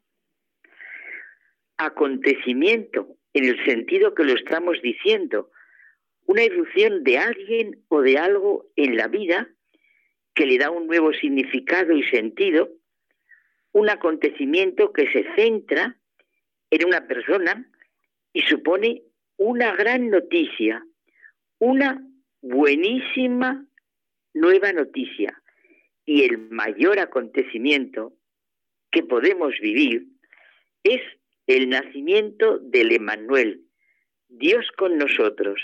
Esa es la verdadera Navidad. Y no puedo ser un mero espectador de todo lo que estamos celebrando. Todo antes que espectador. Es una buena máxima para un cristiano. Y tampoco puedo quedarme impasible ante estos acontecimientos que implica el cristianismo. Impasible. No, esto es imposible. Y como dice Gilbert Cesbron, el cristiano es un hombre que está en el montón, pero sabe y dice, Padre nuestro que estás en los cielos, y lo vive. Y no Padre nuestro que estás en los cielos, quédate en ellos. Esos dualismos tan perniciosos de los que vivimos tan corrientemente, como si se pudiera vivir en la tierra sin padre, sin madre, sin familia, en una palabra, sin el amor, sin creer en la realidad de que Dios se hizo hombre. Y cada uno es o puede ser el mejor juez de sí mismo en la vivencia de este acontecimiento. El nacimiento de un niño que ha configurado la historia de tal manera que se habla de antes de él y después de él. Es que esto es mm, así de fuerte, ¿no? Por lo tanto, esto ha de ser nuestra propia historia personal y lo es, lo queramos o no, porque la vida del hombre solo puede ser y es el sí o el no a Dios.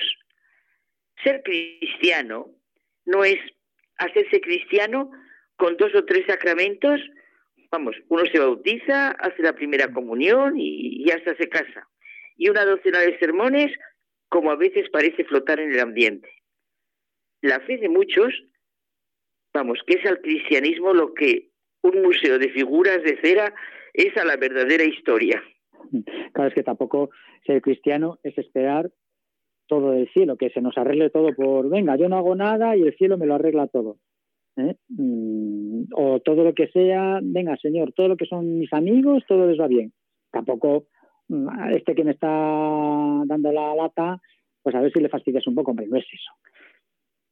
Claro, relegamos el Evangelio a la Iglesia en abstracto, al Papa, a los obispos, a los curas, como se relega fuera de nuestro ambiente a una persona que molesta, y les señalamos por lo que cumplen mal, vamos, un mal moralismo.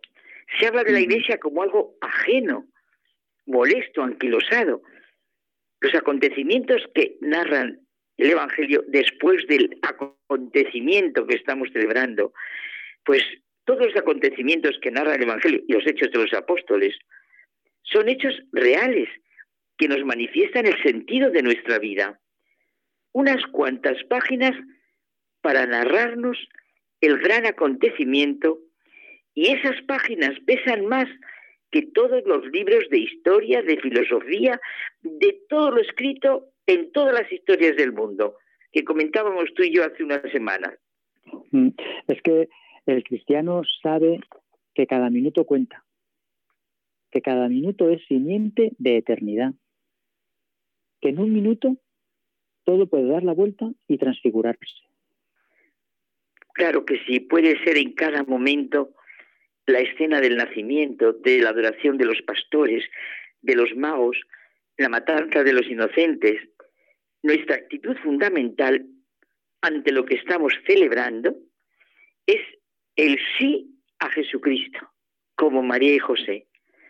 Y si creemos en el acontecimiento que ha marcado la historia, que la ha hecho historia de salvación, todos confesamos el misterio de Dios. Tenemos la misma fe, la misma esperanza, el mismo amor. Todos somos hijos ante Dios. El cristianismo no es una grandeza histórica, no, es la historia la que es una grandeza cristiana, que no es lo mismo. Y eso es la labor de cada uno. En cada acto de caridad sincera, el Evangelio triunfa y el cristianismo se hace eficaz. Recordamos la labor de cada uno. En cada acto de caridad sincera, insisto, está nuestra vida. Y es verdad, como aquella afirmación tan práctica que dice Blondel, no se debe hablar jamás de Dios de memoria. No debe, se debe hablar jamás de Él como de un ausente. Y si queremos conformarnos con el Espíritu de Jesús, estamos aceptando de antemano ser juzgados y tratados como Él. Y es que a través de nuestros tanteos, de nuestras disensiones, de nuestras afirmaciones y negaciones, pero con la confianza en Cristo, nuestra identidad de hijos de Dios se va forjando hasta llegar a nuestra verdadera casa, que es la iglesia. Ese acontecimiento que estamos celebrando y que no se nombra, que se nombra la Navidad, la Navidad y uno no sabe lo que es la Navidad, ese acontecimiento marca nuestra vida. Por cierto, Chesterton, que a ti y a mí nos gusta mucho, lo cuenta precioso en su libro El hombre eterno. Yo creo que alguna vez lo hemos comentado. Y nos comunica su experiencia de lo que él llama la historia más extraña de la humanidad. Sí, yo creo que lo hemos comentado porque es precioso. Él dice que ocurrió un nuevo acontecimiento en medio de toda esa situación en la que estaban los hombres, esos seres que se preguntan, que tienen anhelos, que se cuentan mitos, cuentos, hombres buenos, sí, algo que hicieron buenos trabajos y son recordados, también legisladores, artistas, científicos, filósofos, unos que se preguntaban por la existencia de un creador, de una inteligencia que hubiera creado este misterioso mundo. Bueno, otros la negaban, etcétera. Pues en medio de toda esta situación de rumores, habladurías, problemas, inquietudes, se alzó una enorme excepción, un hecho absolutamente diferente a cualquier otra cosa. Un hecho que se presenta con carácter definitivo y que al mismo tiempo constituye una buenísima noticia. ¿Qué pasa? ¿Demasiado bueno hay grande para ser cierta? ¿Mm?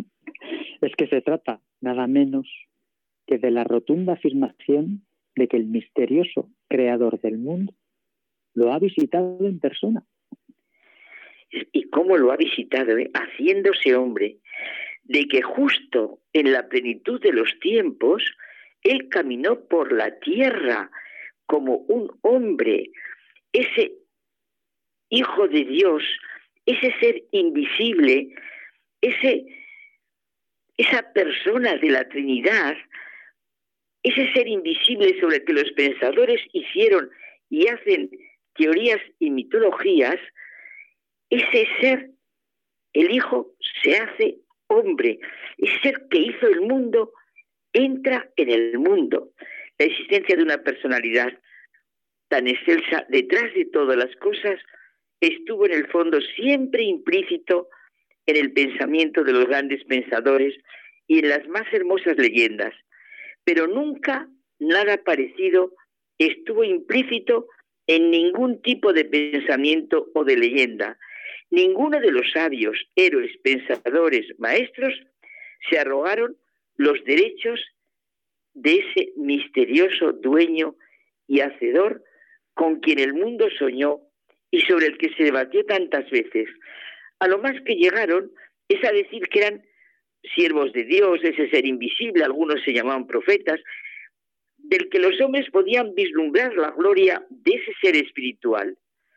Se llegó a decir en mitos primitivos que el Creador estaba presente en la creación, pero es algo sin precedente, sin posibilidad de ninguna medida, que el ser, el Creador, la inteligencia de toda inteligencia, nazca en un sitio concreto y pobre como el Belén de entonces, de una madre virgen que viva como todos los demás niños, que crezca en edad, sabiduría y gracia ante Dios y ante los hombres, que ande por las calles, que hable con los recaudadores de impuestos, oficiales del gobierno, que viva el día a día y que este hecho se reafirme con extraordinaria firmeza en toda nuestra civilización Mm. por más de dos mil años.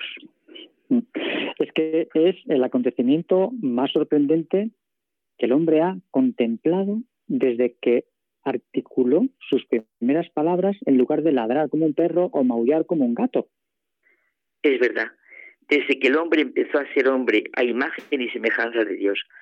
Y ocurre un acontecimiento en medio de la historia, el acontecimiento, el Emanuel, Dios con nosotros.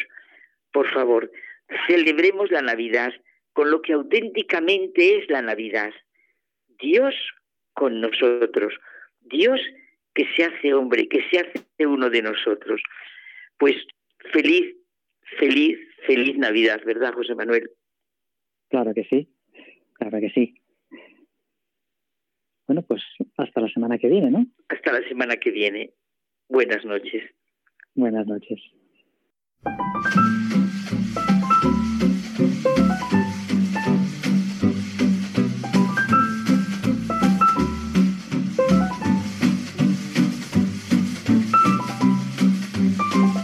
Entre tú y yo, con la hermana Carmen Pérez y José Manuel Palomeque.